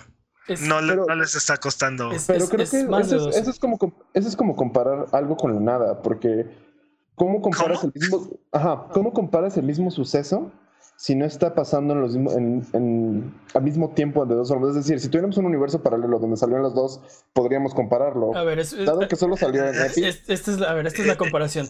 Hubo un juego que se llamó The, hubo un juego que se llamó The Division y vendió tanto. Ahora hay un juego que se llamó The Division 2 que Ajá. es exclusivo y vendió tanto más. Ese es, ese es este comparativo. Fue. Pero, ¿qué pasaría si, qué, ¿Pero qué pasaría si The Division 2 no fuera exclusivo? Hubiera vendido más. Exacto, ese es el, vamos a abrir un portal ah. paralelo a la, diversión, a la dimensión donde ah, The Division ya, 2 ya, no ya. es exclusivo y, y, vamos a ver. Es imposible saberlo. Pero, pero, o sea, al final de cuentas lo que nos dice uh, uh, el antecedente de The Division 2, ¿no? Es que si te interesa jugarlo, si realmente te urge jugarlo en ese momento, ahí está la opción, ¿no? O sea, realmente no hay ahí para los usuarios de PC no hay, no hay nada que les, impida jugar. O sea, no es como para la gente que tiene un PlayStation, no pueden jugar God of War. Y digo Gears of War y punto. No pueden jugar Halo y punto. Y por más berrinche que hagan, no lo van a poder jugar. No vas a poder jugar Mario en Xbox. Bueno, aparentemente, ¿no? Este... este Miyamoto, quick, por favor. o sea, sabes, pero este, al final de cuentas, el, lo, lo, grave de esto que, que, yo veo es que pues, los, los user reviews son una herramienta para los usuarios en Steam. Y pues esto es, esto es un abuso de esa herramienta, entonces es un mal uso de esa herramienta. Entonces, lo que, lo que realmente puede pasar es que terminen modificando el acceso a esa herramienta. Ya, lo han hecho, ¿no? Ya lo han hecho. Han estado cambiando, este, sobre todo Steam, modificando cómo funcionan los reviews o cómo hacerlos prominentes o menos prominentes, este, para tratar de combatir esto, ¿no? Eh, hay algo que tú, que tú dijiste que yo no había considerado, que las razones por las cuales estás en contra de eh, abrir tu juego o, comprarlo en la, en, la, en la Epic Store. Y yo lo que, yo lo que dije es, ya, pues, este, cállate, cómpralo y juégalo, ¿no? Pero estoy, estoy haciendo a un lado razones que podrían ser perfectamente válidas o que para una persona son perfectamente válidas y está bien si esa es la razón si tienes una razón este, para boicotear Epic por cualquier cosa, espera seis meses y va a estar ahí. Y ya, no pasa nada, ¿no? Este, Exacto. A fin de cuentas son juegos, pero e, es muy buen punto lo que dices. No es una exclusiva de, en relación a que tienes que comprar hardware particular o, este, no sé, hacer algo, algo... Eh, es tu misma computadora, es solamente meterte a la otra página y, usar el otro launcher, ¿no? Si hay una razón por la que desprecias a Epic y hay una, no sé, no, no se me ocurre cuál, pero hay una muy buena razón, este, este, no sé, para no hacerlo, espérate seis meses y está, y está bien. Steam de alguna manera revitalizó el, el, PC gaming como tal, ¿no? Le dio una plataforma, le dio una voz, le dio estructura. Es una, es una tienda que lleva muchos años en desarrollo, entonces ya tiene muchos elementos, ¿no? Tiene tiene, tiene buenas políticas de, de refunds, tiene, tiene achievements, tiene, tiene foros, tiene reseñas, tiene, tiene muchas cosas, tiene muchas herramientas. Entonces va a ser muy difícil que alguna otra tienda que salga ahorita tenga todas las, la misma cantidad de herramientas que ya presenta Steam. Hay muchas razones por las cuales la gente le es leal a Steam, ¿no? Pero tampoco creo que sea válido agarrar y este desvalidar a un nuevo competidor que aparte lo que está haciendo es, es traer competencia. Steam lleva muchos años muy cómodo en, en, el primer lugar sin tener que preocuparse porque nadie le, le mueva nada. ¿No? Entonces, al final de cuentas, si Epic está haciendo, una, está haciendo un buen trabajo y está atrayendo desarrolladores, este, pues, lo, eso va a obligar a, a, que, a que Steam se mueva. Quién sabe, en una de esas lo mueven lo suficiente como para que aprenda a contar a tres. puede ser, puede, ser suficiente razón y, eso nos conviene a todos al final de cuentas. Entonces, creo que es una exageración la reacción que están teniendo los, los PC gamers. La verdad es que suelen ser bastante berrinchudos y usan esa, ese berrinche como excusa para para buscar este, hacer piratería o para hacer cosas como esta review bombings. Este... Mira, no, no, no, no, no hay que generalizar, pero estoy de acuerdo contigo, creo que es un berrinche, creo que es una exageración, creo que no cambia nada, no cambia el hecho de que Epic está siendo exitoso, que Epic está atrayendo desarrolladores, que Epic está repartiendo las ganancias de una forma diferente, que está convenciendo a gente de hacer este tipo de, de, de tratos, ¿no? Este, ah, tienen sentido para, para mucha gente para los desarrolladores, bueno, para, para los publishers tiene sentido hacer tratos con, con Epic, ¿no? Entonces, este, más bien, díganle a Steam que pues, se ponga las pilas. Sí, que le mete el acelerador, ¿no? ¿Qué onda? Yo te quiero comprar a ti, te daría mi dinero, pero ¿qué vas a hacer? ¿No? Y, ver cuál es la respuesta. Eh, yo, no creo, yo no creo que esto tenga ningún, ninguna repercusión ni en cuanto a ventas, ni en cuanto a reviews, ni en cuanto a prestigio, ni en cuanto a absolutamente nada. No creo que tenga, o sea, fuera de que lo estamos hablando ahorita, no va a pasar nada. Sobre todo porque, ¿cuándo va a salir el juego? Seis meses. Esto ya se olvidó. No sé, me parece bastante interesante. Igual y hay algo que todavía no podemos visualizar en estos momentos.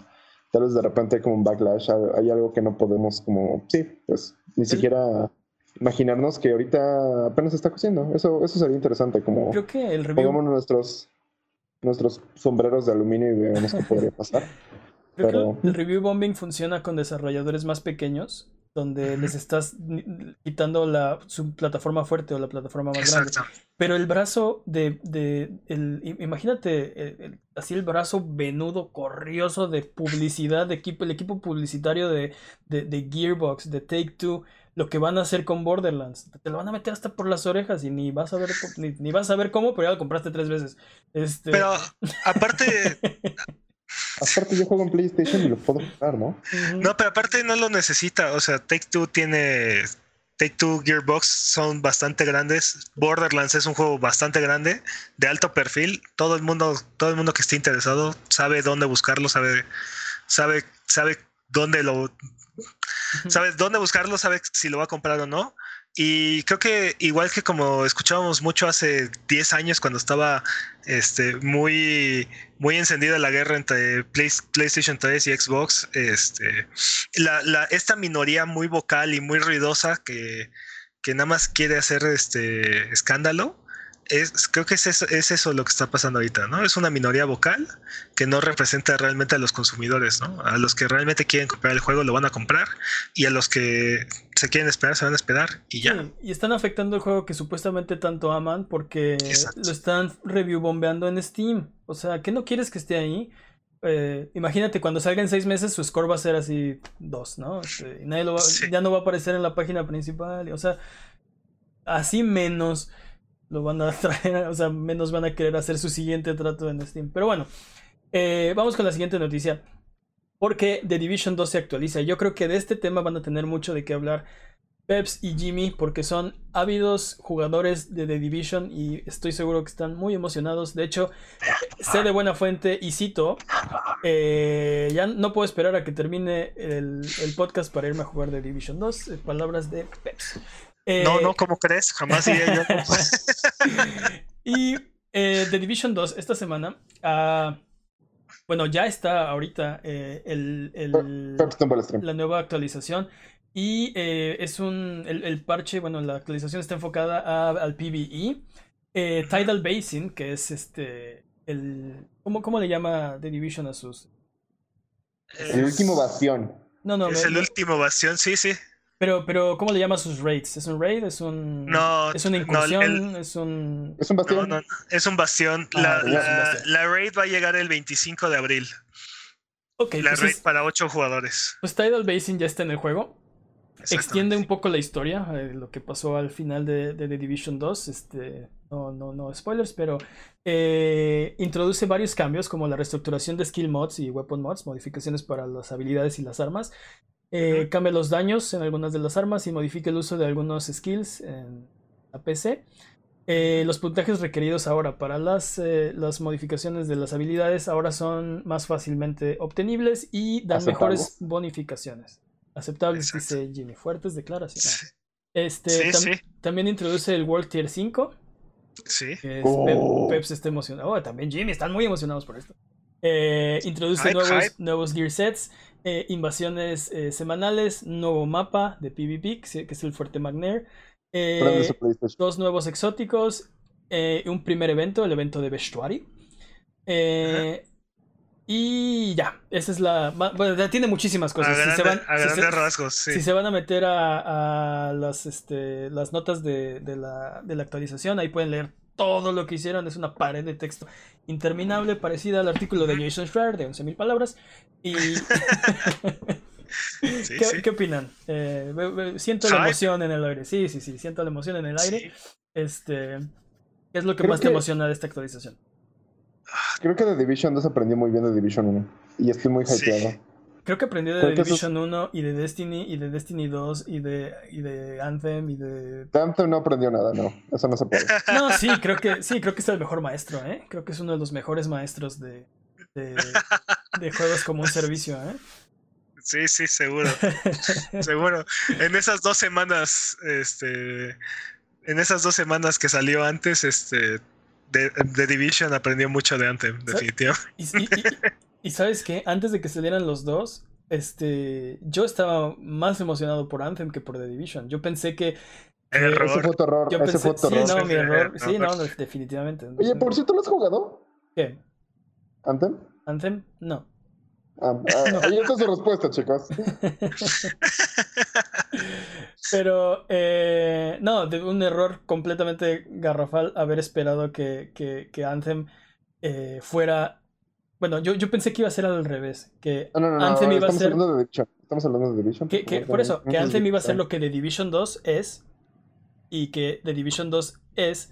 Era, es, iba a ser lo que Anthem es. Yo pensé que iba a ser al revés. Pero... No, para nada, no para nada. No, no, no, sí, totalmente, totalmente. Nada. Eh, también esta semana hablando de The Division 2, supimos que eh, hay muchos secretos en el juego, en los grafitis y en los pósters y bueno, pues resulta que el equipo que desarrolló todos estos secretos y hay por ahí eh, mensajes codificados y está, es muy interesante como empezar a entrar al, al meta de, The Division 2. Este, estos secretos fueron desarrollados por un equipo que estuvo desarrollando en secreto. estuvo desarrollando los secretos en secreto sin, sin informar al equipo eh, de desarrollo De, principal, ajá, los que están haciendo Como debe ser. Sí, esto, está súper, súper interesante, súper padre que, que haya sido así. Y imagínate haber desarrollado el juego y haber este he trabajado todos estos años en el juego y de repente leer una noticia o leer algo o, darte tu cuenta estando jugando que, ah, caray, esto cuando lo pusimos, ¿no? esto quién lo hizo. Sí, sí. Este, entonces, hasta para ellos. Pero, aparte ya tuvimos nuestra experiencia, Pepsi y yo, al menos fue como... tuvimos dos experiencias. Me, contó, sí, cuéntala, cuéntala. Básicamente, la primera experiencia fue ir a buscar una máscara. Son como atuendos, este, son como atuendos que puedes personalizar a tu personaje ahí dentro de Division. Pero tienes Cubriéndole la cara a una máscara. Sí, sí, sí, sí, sí, sí. Pero tienes que hacer eh, cosas muy específicas y bien random, así como tienes que usar un, un saludo, un ¿cómo, ¿cómo, lo llamas? No es un emote. saludo. Un emote. No, pero ¿cómo lo llamarías? Un, un emote, un, sí. Un, un emote, sí, para para poder, al menos para ese que, que descubrió Peps o que no sé de qué red oscura sacó, para poder ingresar al evento tienes que robotallar contra alguien y después de eso te dan como la máscara. Y la máscara me gustó bastante porque no se fijan, pero tengo aplicaciones con las máscaras. Sí, el punto es que estos secretos son como de la vieja escuela, ¿no? Es de si vas a este punto en particular y las condiciones son así y así y son exactas y entonces haces esto totalmente aleatorio así que no, no se te ocurriría, cae ah, una caja y te dan un ítem especial, ¿no? Así vieja escuela. Y, lo mejor de todo es que es como parte del setting que tiene The Division, como de, espionaje, de hay cosas secretas, hay, hay, una unidad que se llama The Division que son Sleeper Agents que de repente entran. Y otra cosa que nos pasó es que hay una misión, spoilers, grandes spoilers. No, wait, wait, wait, spoilers, este, vamos a poner un tag de spoilers aquí. A ver, ¿puedes apuntar el tiempo? Bueno, va a estar difícil. Una, así, este, something, something después de la hora. Ok, después de la este, spoiler de Division, ajá. No, trata de no decir muchos spoilers. Ajá. Básicamente es una misión que es como. Sí, no voy a decir tanto ahora. Es una misión en la que tú te pones así como a investigar una locación. Como que la terminas, te mandan otra locación y de repente es como nada. Es como anticlimático. Entonces, eh, al menos hemos visto como reportes de que a todos les pareció anticlimático. Entonces, como que creemos que no terminamos de entender por qué, por qué esa misión debió de haber terminado así. O creemos que no ha terminado la misión. Entonces está como Sí. Eso es difícilmente un spoiler, pero gracias. Sí, estoy de acuerdo. No, no, no, gracias. No, no, no, sí, sí, gracias, gracias. No, pero a, a, lo, a lo que se refiere Jimmy, y comparto completamente el sentimiento, es que se siente que, que hay ciertos detallitos ahí por ahí escondidos, ¿no? Que no, que no cambian la experiencia, pero sí la enriquecen, ¿no? O sea, si no, la, si no la encuentras, no, no, te estás perdiendo de gran cosa, pero si las encuentras, le da mucho sabor al, al juego, ¿no? Hace que el mundo se sienta más vivo, se sienta que, que está propiamente poblado. Este, y eso está padre. Tiene, tiene muchos años que, que no topo ese tipo de secretos en un juego. Sí, sí, sí, sí. Definitivamente están, son raros los juegos que todavía te pueden sorprender de esa forma, ¿no? Entonces, bueno, ya lo saben, eh, The Division 2 eh, disponible ahora en la Epic Store. es correcto, es correcto. Vamos con la siguiente noticia. Y es que Sony, Microsoft y Nintendo están bajo investigación. Pam, pam, pam. Así es. Y bueno, eh, lo que pasó es que eh, parece que en el Reino Unido la Competition y Markets Authority ha anunciado que está realizando una investigación a estas tres compañías en múltiples de sus prácticas de negocios. Ah. Sí. Y eh, buscan descubrir, están, están tratando de encontrar si las políticas que tienen estas compañías son justas. Recordemos que esto de las tiendas digitales es algo, una idea nueva y diferente y novedosa. Y las leyes eh, no están hechas considerando eh, una tienda digital. Es un concepto bastante novedoso para las leyes. Entonces, están investigando si eh, bueno, ¿qué tan fácil es, por ejemplo, realizar una cancelación? Eh, obtener un reembolso. Este tipo de cosas que son práctica común en los negocios normales, en un negocio, una tienda física, eh, pero que no está tal vez muy delimitado, muy bien definido en una tienda en línea. a raíz de esto, o bueno, especulamos que a raíz de esto, ahora la PlayStation Store va a permitir cancelar pre-orders. Las si tú preordenas un juego por la tienda, eh, vas a poder cancelarlo siempre y cuando el juego no haya salido. Puedes hacerlo en cualquier momento. Eh, y el dinero de tu preorder se va a regresar a tu cartera de la PlayStation Store. Ese es el único problema, ¿no? No, es como que va a regresar a tu cuenta de banco. Eh, pero bueno, por lo menos vas a poder tener el dinero disponible para comprar algo más. Después de la fecha de salida, también se va a poder realizar un reembolso siempre y cuando no hayas descargado el juego. Ah. Dice, la nota dice que, bueno, la, el texto dice, eh, streameado o descargado el juego. Me, me, imagino que streameado significa que si ya empezaste a bajarlo, aunque no esté terminado en tu disco duro, ya no cuenta. Creo que, creo que se quieren referir al, sistema de PlayStation Now, en el que streameas el juego. No, porque, eh, bueno, tal vez sí, pero ah, habla... O sea, en cuanto al servicio, en cuanto a la cancelación del servicio. PlayStation Now eh, cabría en otra, otra de las este, de, las reglas que pusieron para sus servicios en línea, como PlayStation Plus, Spotify, y ahí cabría PlayStation Now, donde eh, también permiten eh, la cancelación. Este. O sea, el, tal vez tiene razón que a lo que se refiere es si compras, por ejemplo, también puedes comprar en la tienda de, de PlayStation películas pero no la tienes, eh, o sea, si la empiezas a streamear, ya la, ya la, ya, ya no la puedes cancelar, ¿no?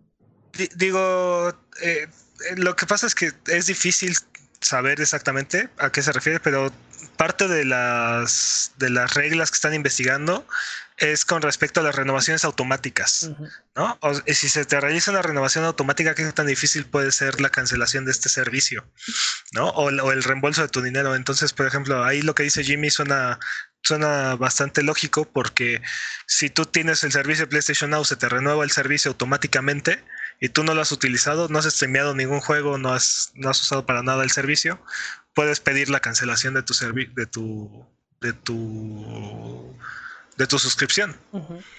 Pero bueno, sí, eh, eh, tal vez, sí, tal vez tienes razón y, después eh, PlayStation Now te va a permitir comprar, o sea, comprar el juego, no solamente la suscripción al servicio.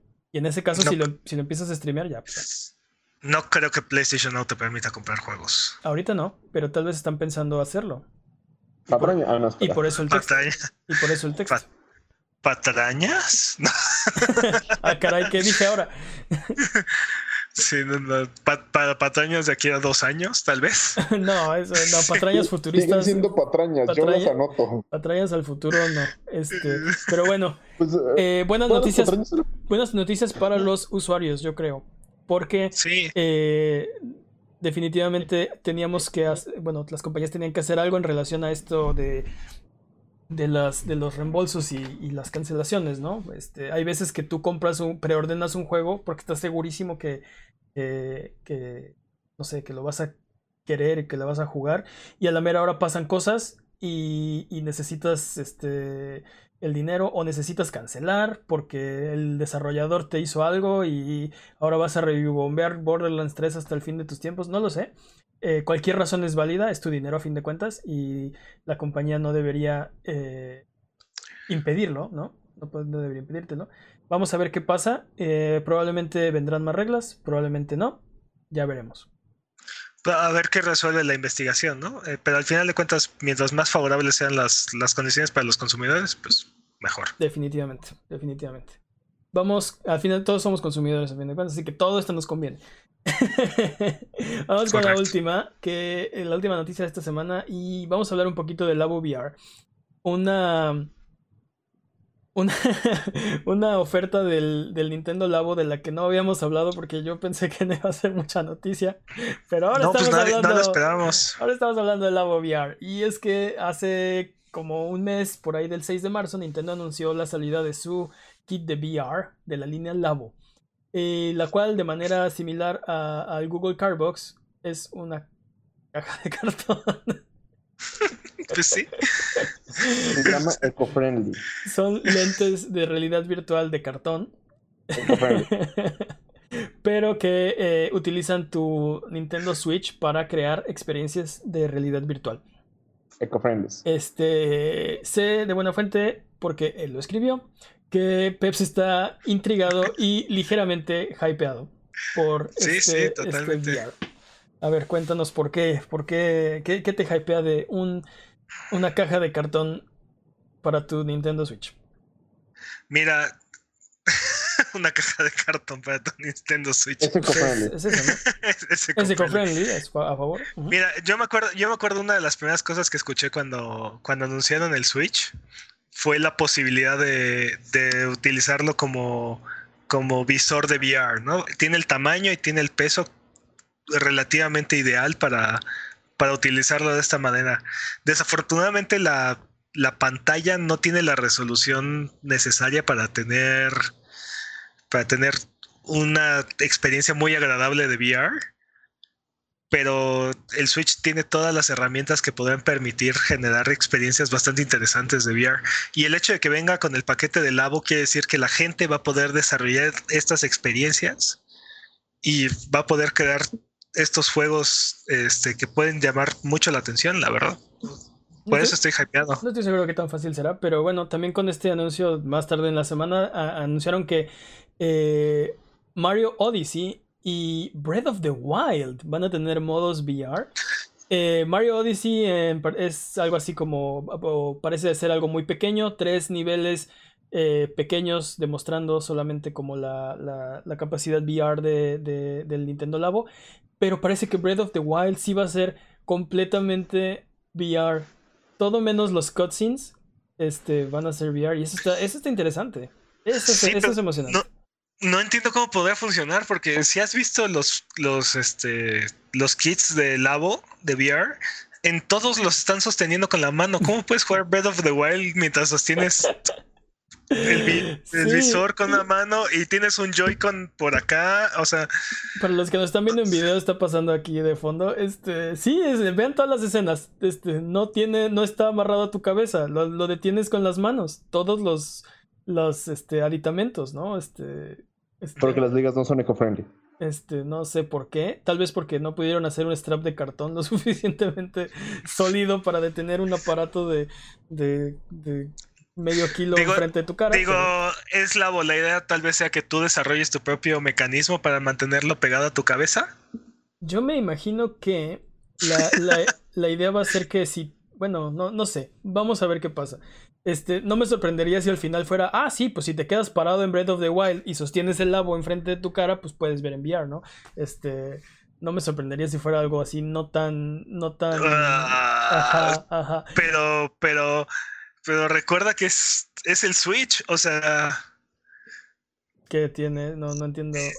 O sea, no puedes, no puedes jugarlo en la pantalla y después ponerte el, el headset, o sea. Lo sé, lo sé, lo sé, pero te digo, no, no, no me decepcionaría si al final no fuera algo como lo que estás pensando, de voy a poder jugar todo Breath of the Wild en VR, de principio a fin sin parar. Mm, No, Yo no, no, No. Me, no me haré ilusiones al respecto. No me haré ilusiones al Es todo lo que estoy diciendo. esto, esto es Nintendo dándole una segunda oportunidad al Virtual Boy. Es Virtual Boy Y todos 2.0. sabemos cómo acabó eso. Sí. Agarró y dijo Nintendo, agarró y dijo Nintendo, voy a juntar todas las consolas que he hecho alguna vez, portátiles, este, para, para la televisión y lo que, lo que sea que fuera el Virtual Boy.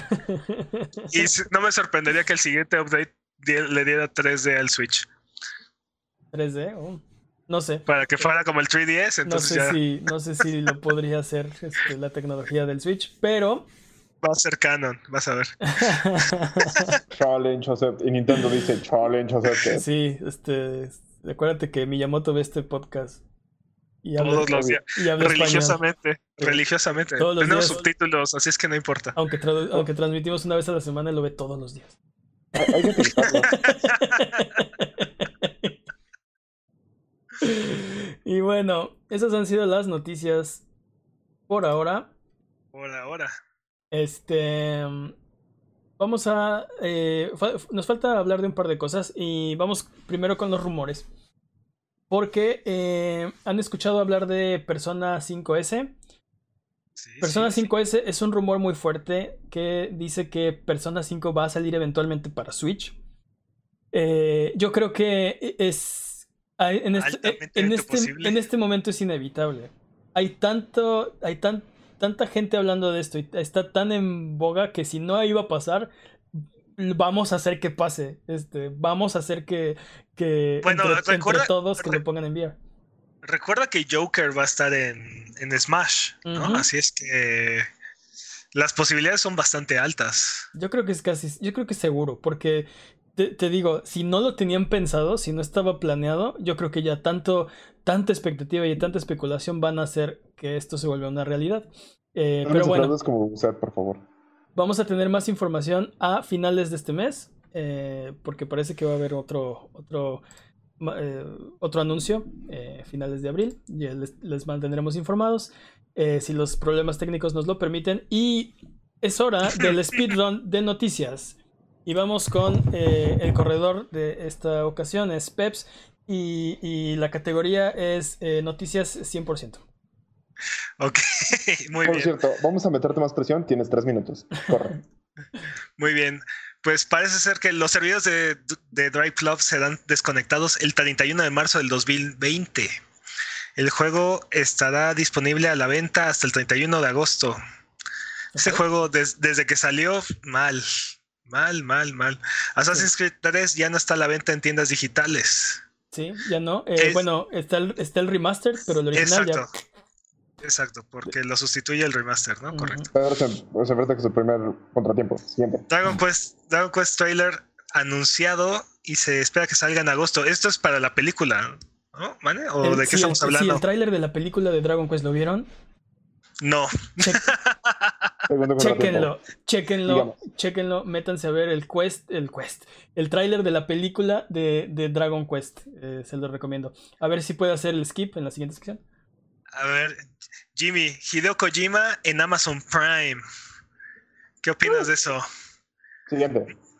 Va a, ser- va- va a salir en una serie que se llama Too, Too Old to Die Young y este y se espera que salga el 14 de junio. Está más En interesado Amazon. en tu tiempo que, que El de hablar de de la- noticias que tiene que que de la 5 noticia. agrega microtransacciones. ¿Ah, sí? Entre ellas, eh, sí, eh, los skins cuestan aproximadamente 7 dólares con 50 centavos. Buen- Y Starlink termina su línea de juguetes físicos. Descanse en paz, Starlink. Eh, nunca tendremos al resto de la tripulación, bueno, del al resto de de Star Fox. ¿Sí? No dijiste tiempo, Peps. Ah, tiempo. Los jueces tienen que revisar frame por frame ah, para ver Sí, si. a ver, para A ver si- eh, ese, ese cierre, ese cierre de, de- de fotografía, por favor. Sí. Un Este. minuto 47. un minuto ¿Ves? 47. Estaba yo sobrado, señor. este. Estaba yo sobrado. Vamos a ver. Desgraciadamente se cayeron nuestros servidores y no podemos validar su tiempo. Eh, los anuncios de esta semana. Eh, recuerden que esta lista no es exhaustiva, pero son los que consideramos que son más interesantes para la semana. La semana pasada tuvimos, eh, yo creo que todos los del mes, porque fueron muchísimos. ¿Cuántos, cuántos dijimos? Como 12, no sé, patrañas.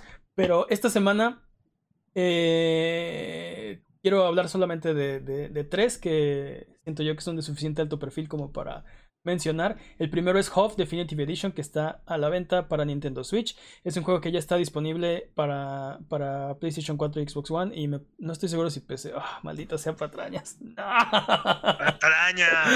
Pero es el último juego de Runic Games y, y se los recomiendo si les gusta este no sé, los juegos de, de, exploración de tercera persona con este criaturas eh, criaturas este como muy bien diseñadas y con una arquitectura extraña. Jueguen Hof, está, está bueno.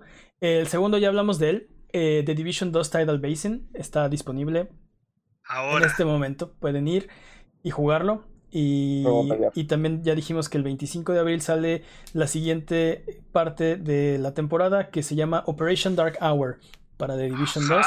Entonces, espérenla el 25 de abril. Este, Peps, arregla tu, de este, tu... La de esta, la de esta. Ándale, gracias. Este, y otra, otra noticia, este, eh, este anuncio, normalmente decimos los anuncios como que ya anunciaron, pero ahora anunciaron que desanunciaron. Super Meat Boy Forever se ha retrasado, no saldrá en abril del 2019 como se había anunciado. Y eh, pues ahí los de este, el equipo de Edmund McMiller sacaron ahí un, un, comunicado muy como muy ad hoc con lo que está viviendo ahorita BioWare, diciendo que ah, no nos vamos a matar por una fecha, así que lo retrasamos, ¿no? este, no vale la pena. Bye. ¿No? sí, sí, sí, dice, no tenemos, no tenemos nadie, no tenemos overlords, no tenemos nadie que nos esté obligando, así que no tenemos por qué cumplir la fecha, o sea, obviamente les prometimos, pero pues es más importante eh, llegar con salud a la fecha de lanzamiento, así que últimas noticias. Em, usuarios empiezan a incendiar. usuarios molestos con, con, el desarrollo de Super Meat Boy empiezan a incendiar. sí, incendian el estudio. No me sorprendería, desafortunadamente no me sorprendería en lo más mínimo.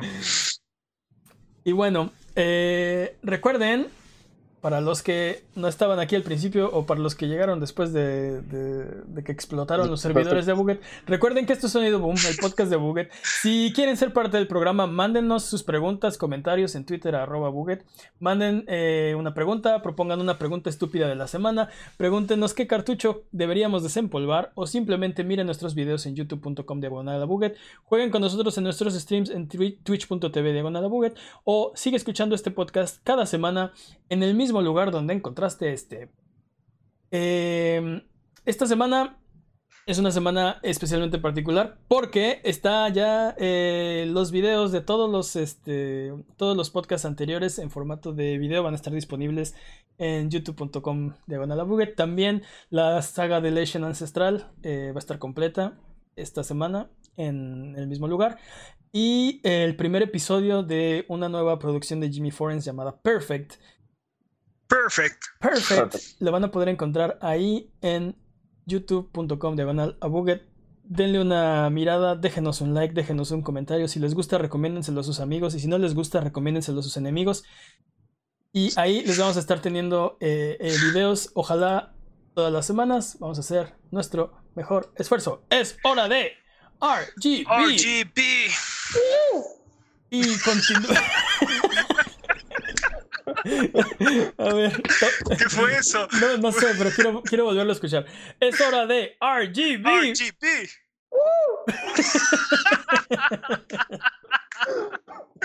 muy bien, muy, bien. Vale la pena. Sí, vale se queda, es canon. Eh... es hora de RGB. Bienvenidos a RGB, la sección donde comparamos las ofertas digitales de las tres consolas y declaramos un ganador.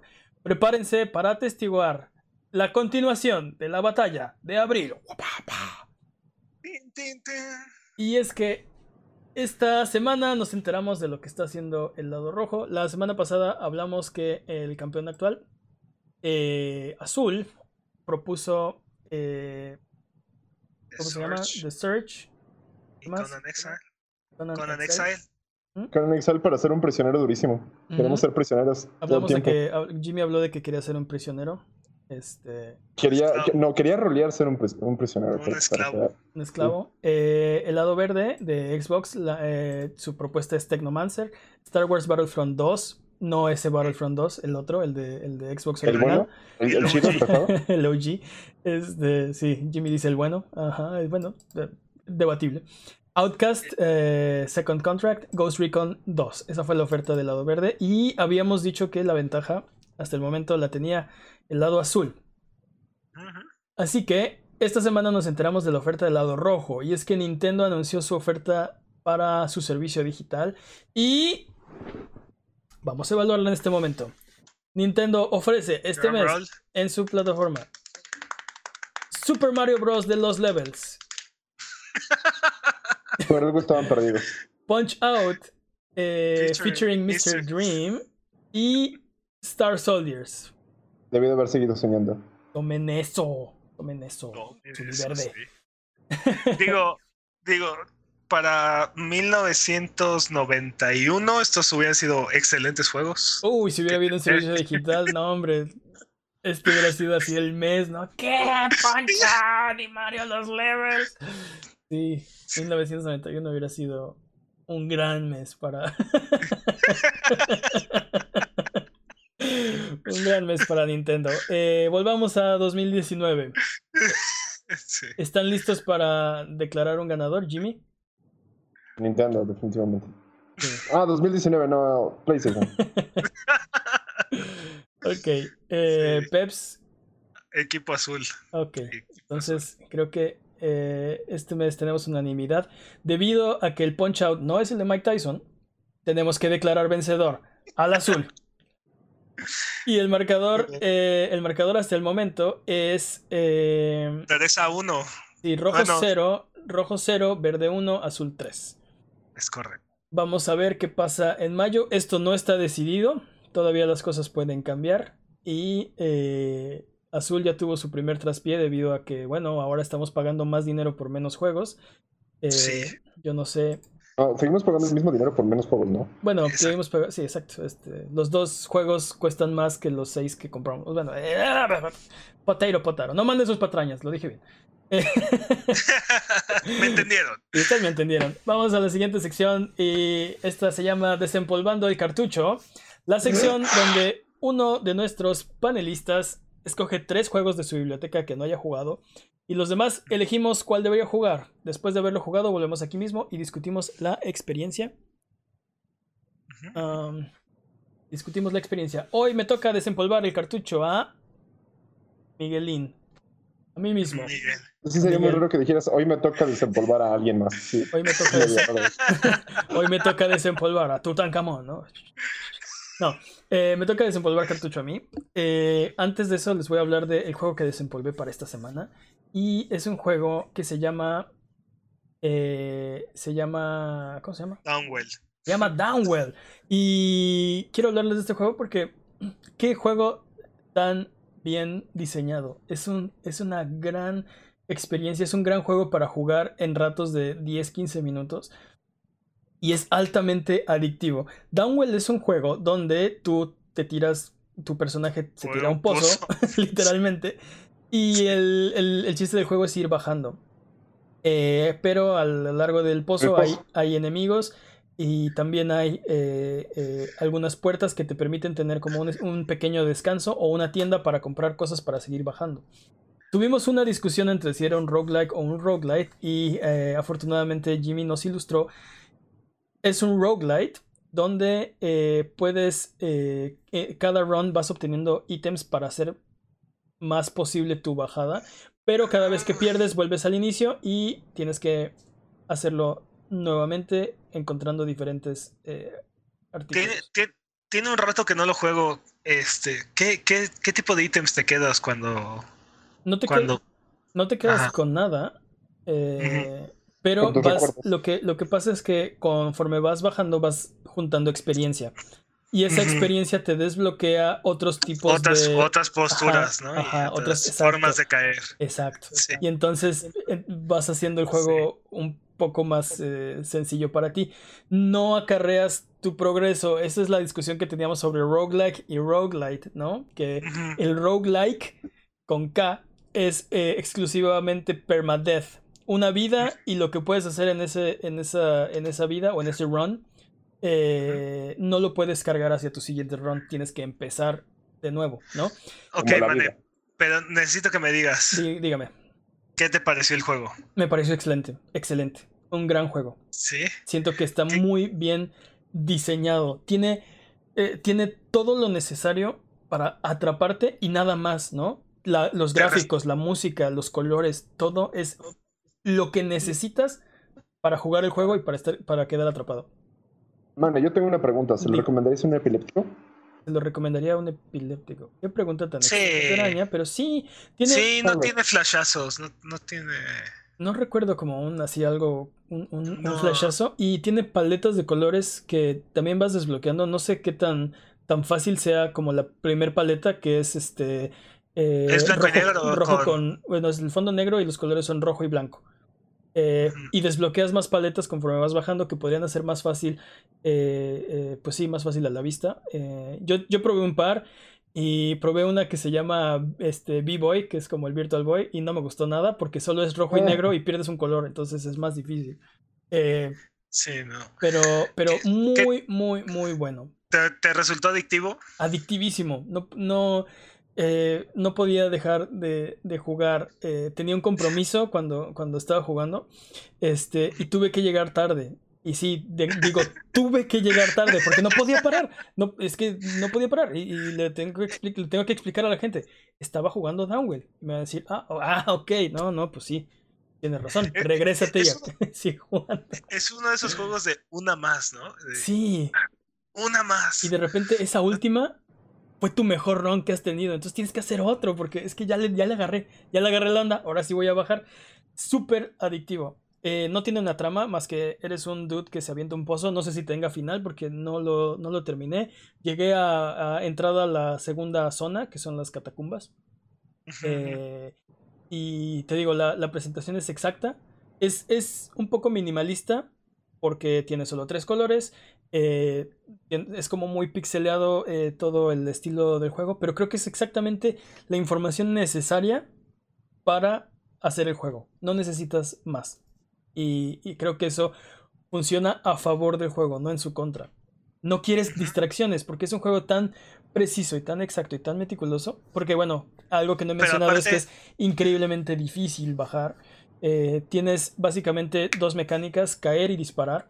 Y y cuando caes tienes como una especie de, de, levitas un poco y puedes parar un poco tu caída. Entonces la idea es, es, es bajar parando solo suficiente para ver qué hay debajo y poder caer en enemigos y poder eh, seguir bajando, esquivar obstáculos. Entre más enemigos en, en fila vayas derrotando, eh, sin caer, sin tocar el piso, te dan mejor puntaje. Te dan mejor puntaje. Y ese puntaje y eh, juntas eh, como puntaje y gemas. El puntaje es para desbloquear más cosas. Como decía, al inicio de tu siguiente run puedes cambiar de, postura, puedes cambiar de filtro.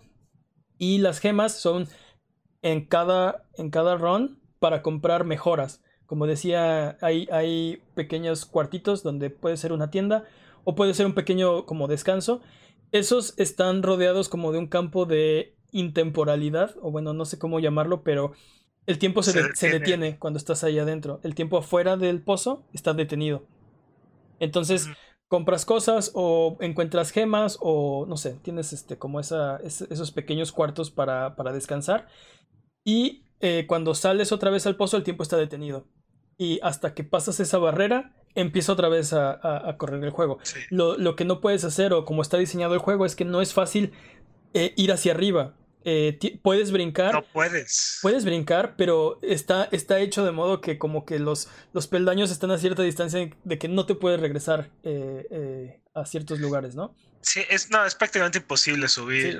Sí, está hecho para bajar. Este, y ese fue mi juego, se los recomiendo mucho. Si tienen 10 minutos, no lo jueguen porque se van a quedar picados. un run, un run, el primer run dura un minuto, de verdad, pero está... O menos. O menos pero es tan bueno y es tan adictivo que se van a quedar ahí pegados eh, horas. Este, cierren Anthem, cierren Anthem un par de horas, jueguen The Division. A los dos que están jugando Fallout 76, paren un momento, jueguen Downwell y, y después ya no van a querer regresar. Pero bueno, este, esta Sí. semana me toca a mí desempolvar y mis tres propuestas son... Para los que están en casa, eso fue como un latigazo de, de aquí. Una presentación dramática. Ok, Ah, Ajá. ajá. mis Creo que tres... si lo están escuchando y tienes que explicar el latigazo, no funciona bien ese latigazo. Este, pero los que no lo vieron lo, lo escucharon y van a decir que fue ese sonido, este, Por eso, es- si lo tienes que explicar el sonido, si Tan- tienes que explicar el sonido cuando lo haces, no funciona muy bien. tan hipnotizante y... y- Ajá, Ok, ok. Eh, mis tres propuestas. El primero es Song of the Deep. El segundo es Tearaway Unfolded. Y el tercero es A Way Out. Chan, chan, chan. ¿Qué decidirán? A way out. Ok, sin razones, simplemente A Way Out. Eh, tomaré eso como un sí, sin razones. Simplemente A Way Out. Peps. Peps está congelado en el tiempo, me imagino.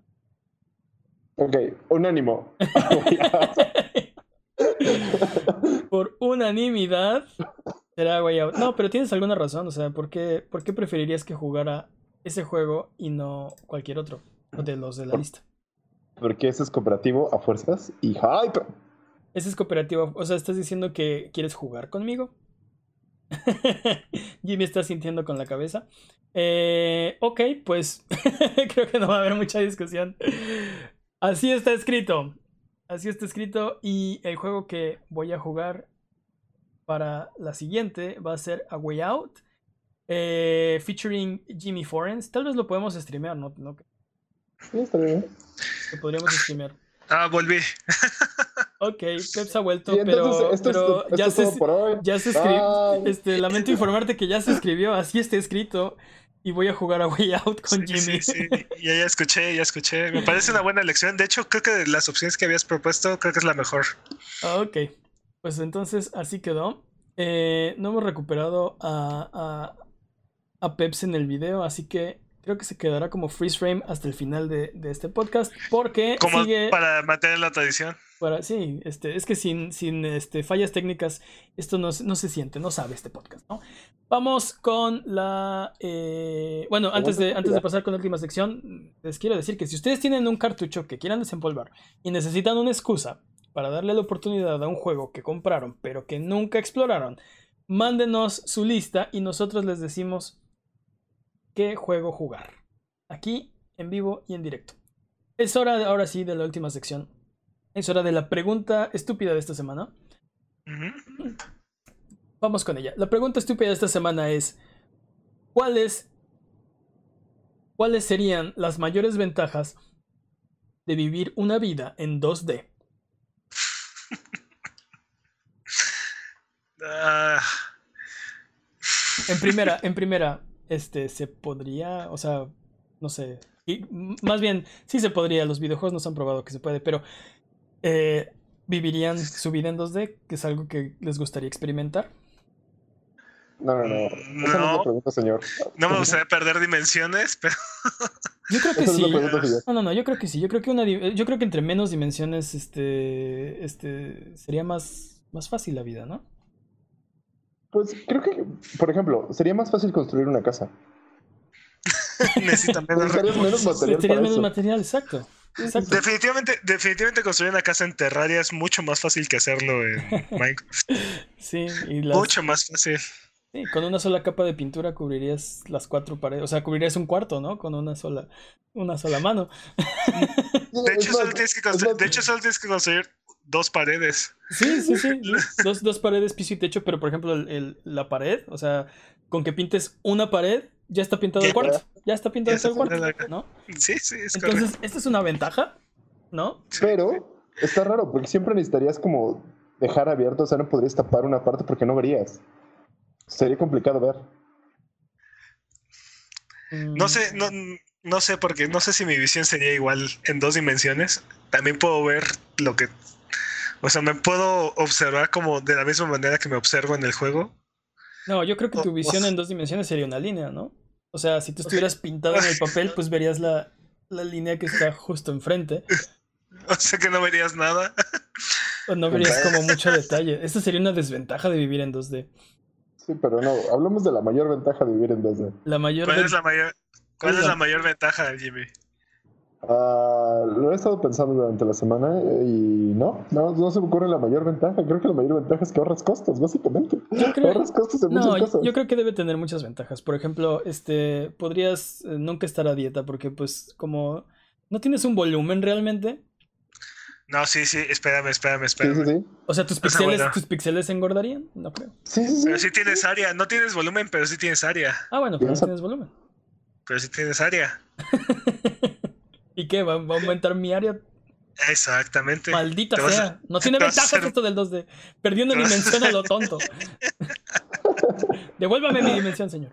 Sí, Creo sí. que, creo, que, creo que lo mejor es que eres muy simétrico. Te vuelves más simétrico también. Eh, ¿sí? Mm, Sí, Bueno, porque Bueno, porque eres de derecha es lo mismo de izquierda.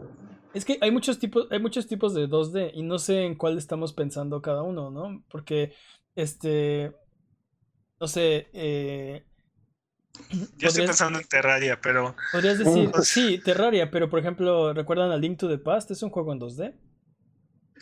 A Link to the Oh. Past. Bueno, técnicamente el ¿Sí? primer Zelda también es un juego en 2D. Los juegos de las tortugas ninja de, de NES son ¿Sí? juegos en 2D. O sea, técnicamente todos los juegos que hemos jugado son en 2D porque se nos presentan en una pantalla, ¿no? O sea, un, No, no, un no, pixel. no. Sí, es un plano. No, no, Es un no. plano. Es, es, es, eso es a lo que me refiero. Porque, por ejemplo, este Super Mario RPG es 2D o es 3D. Super Mario RPG, Doom es eh, Doom. Doom es 2D o es 3D. Doom. Doom es todavía más interesante.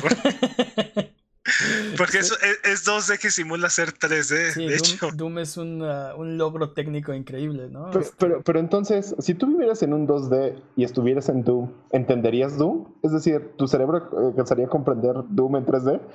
pues más bien tú entiendes el mundo como lo percibes, ¿no? Ajá, ese es mi punto. Si tú eres un 2, si tú eres un ser de 2D, Sí, Por, ejem- ¿Y por estás en ejemplo, por ejemplo, es mucho más fácil apuntar en Doom que, que- que en, que en un mundo de 3D. sí, porque es un juego de Ujú. 2D, no es de 3D. Eh, ahora, sería la el- mayor ventaja. el- Sería más fácil apuntar. Sí, sí, por eso. Ahora, creo que, creo que lo que decías hace rato, de cómo verías y cómo. Creo que deberíamos asumir que verías como la gente en ese universo ve y no como la física de nuestras tres, nuestras tres dimensiones nos permiten ver, ¿no? O sea, O sea, los, sí. los, los personajes de un juego de 2D no se están quejando de que nada más ven la línea que está enfrente de ellos, sino que ven como si.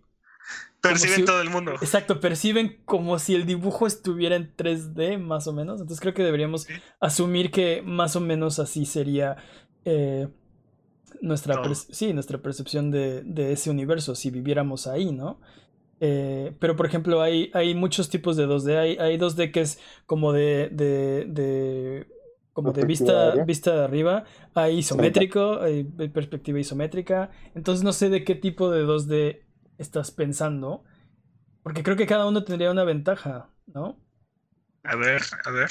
Pues si, si, si estuviera, si estuviera visto por arriba, este, pues creo que, Como The Legend of Zelda. creo que tendrías como, sí, una percepción más amplia de tu alrededor, ¿no? O sea, tú dices que podrías ver toda la habitación. Pues no estoy seguro. O sea, ¿qué ve Link cuando, o sea, ve solo lo que está enfrente de sus ojos o ve todo el cuarto, ¿no? Oh no, estamos, estamos hablando de cosas muy meta porque. Sí, ya estamos, ya estamos, estamos tres niveles, este, tres niveles en el meta.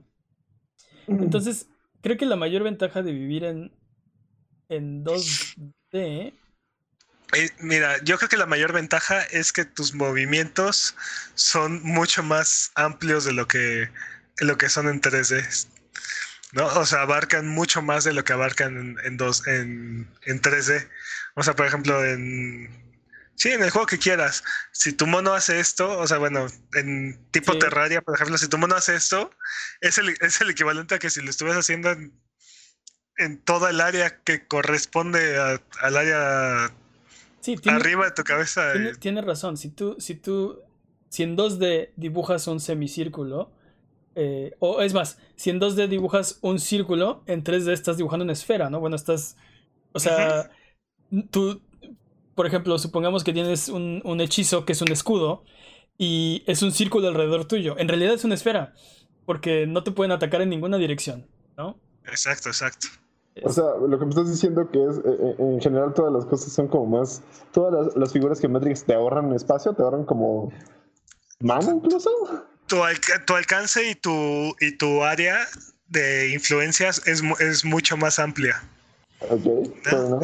Es más fácil defenderse, es más fácil atacar, es más fácil este, abarcar, agarrar, alcanzar.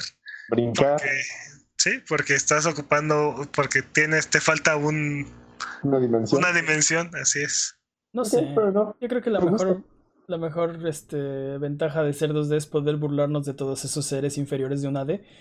Aunque los seres de 3D se burlarían de nosotros. No, secretamente nos admiran y desean ser como nosotros.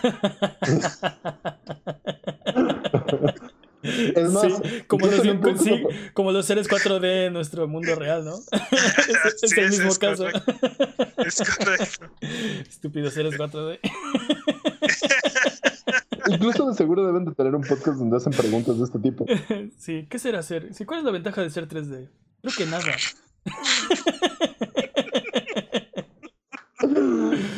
Entonces, ¿qué? Ok, vamos a, vamos a condensarlo en un canon, pero está difícil. Creo que no tuvimos como una ventaja así de, sí, claro, esta es la ventaja. Entonces yo que- diría, Sí, no, Que no la ventaja- la ventaja de vivir en 2D es hacer un podcast burlándonos de la gente en 3D.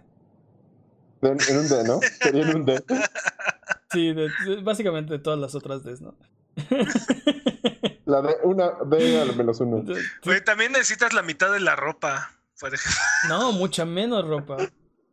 Menos de la mitad de la ropa. Sí, nada más necesitas la mitad de enfrente de tu Es que es como muy minimalista, ¿no? Es como muy, muy recursos focus.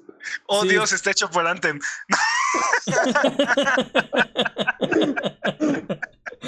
Está hecho por BioWare, no. Sí. Bueno, entonces es canon. Es canon que la segunda dimensión fue hecha por BioWare. Abuget, muchas gracias por aguantarnos el día de hoy. Esto ha sido todo. Recuerden seguirnos en redes sociales, en Twitter, en Twitch, en YouTube, en Instagram como Abuget, en Facebook como abuget- abuget.com. Nos ayudan mucho sus likes, sus comentarios, buena vibra. Muchas gracias Jimmy por estar aquí. Muchas gracias Bueno. Peps, tú también. Un placer. Y nos vemos la próxima semana. Cuadro congelado. Freeze frame. Bye bye. Bye bye.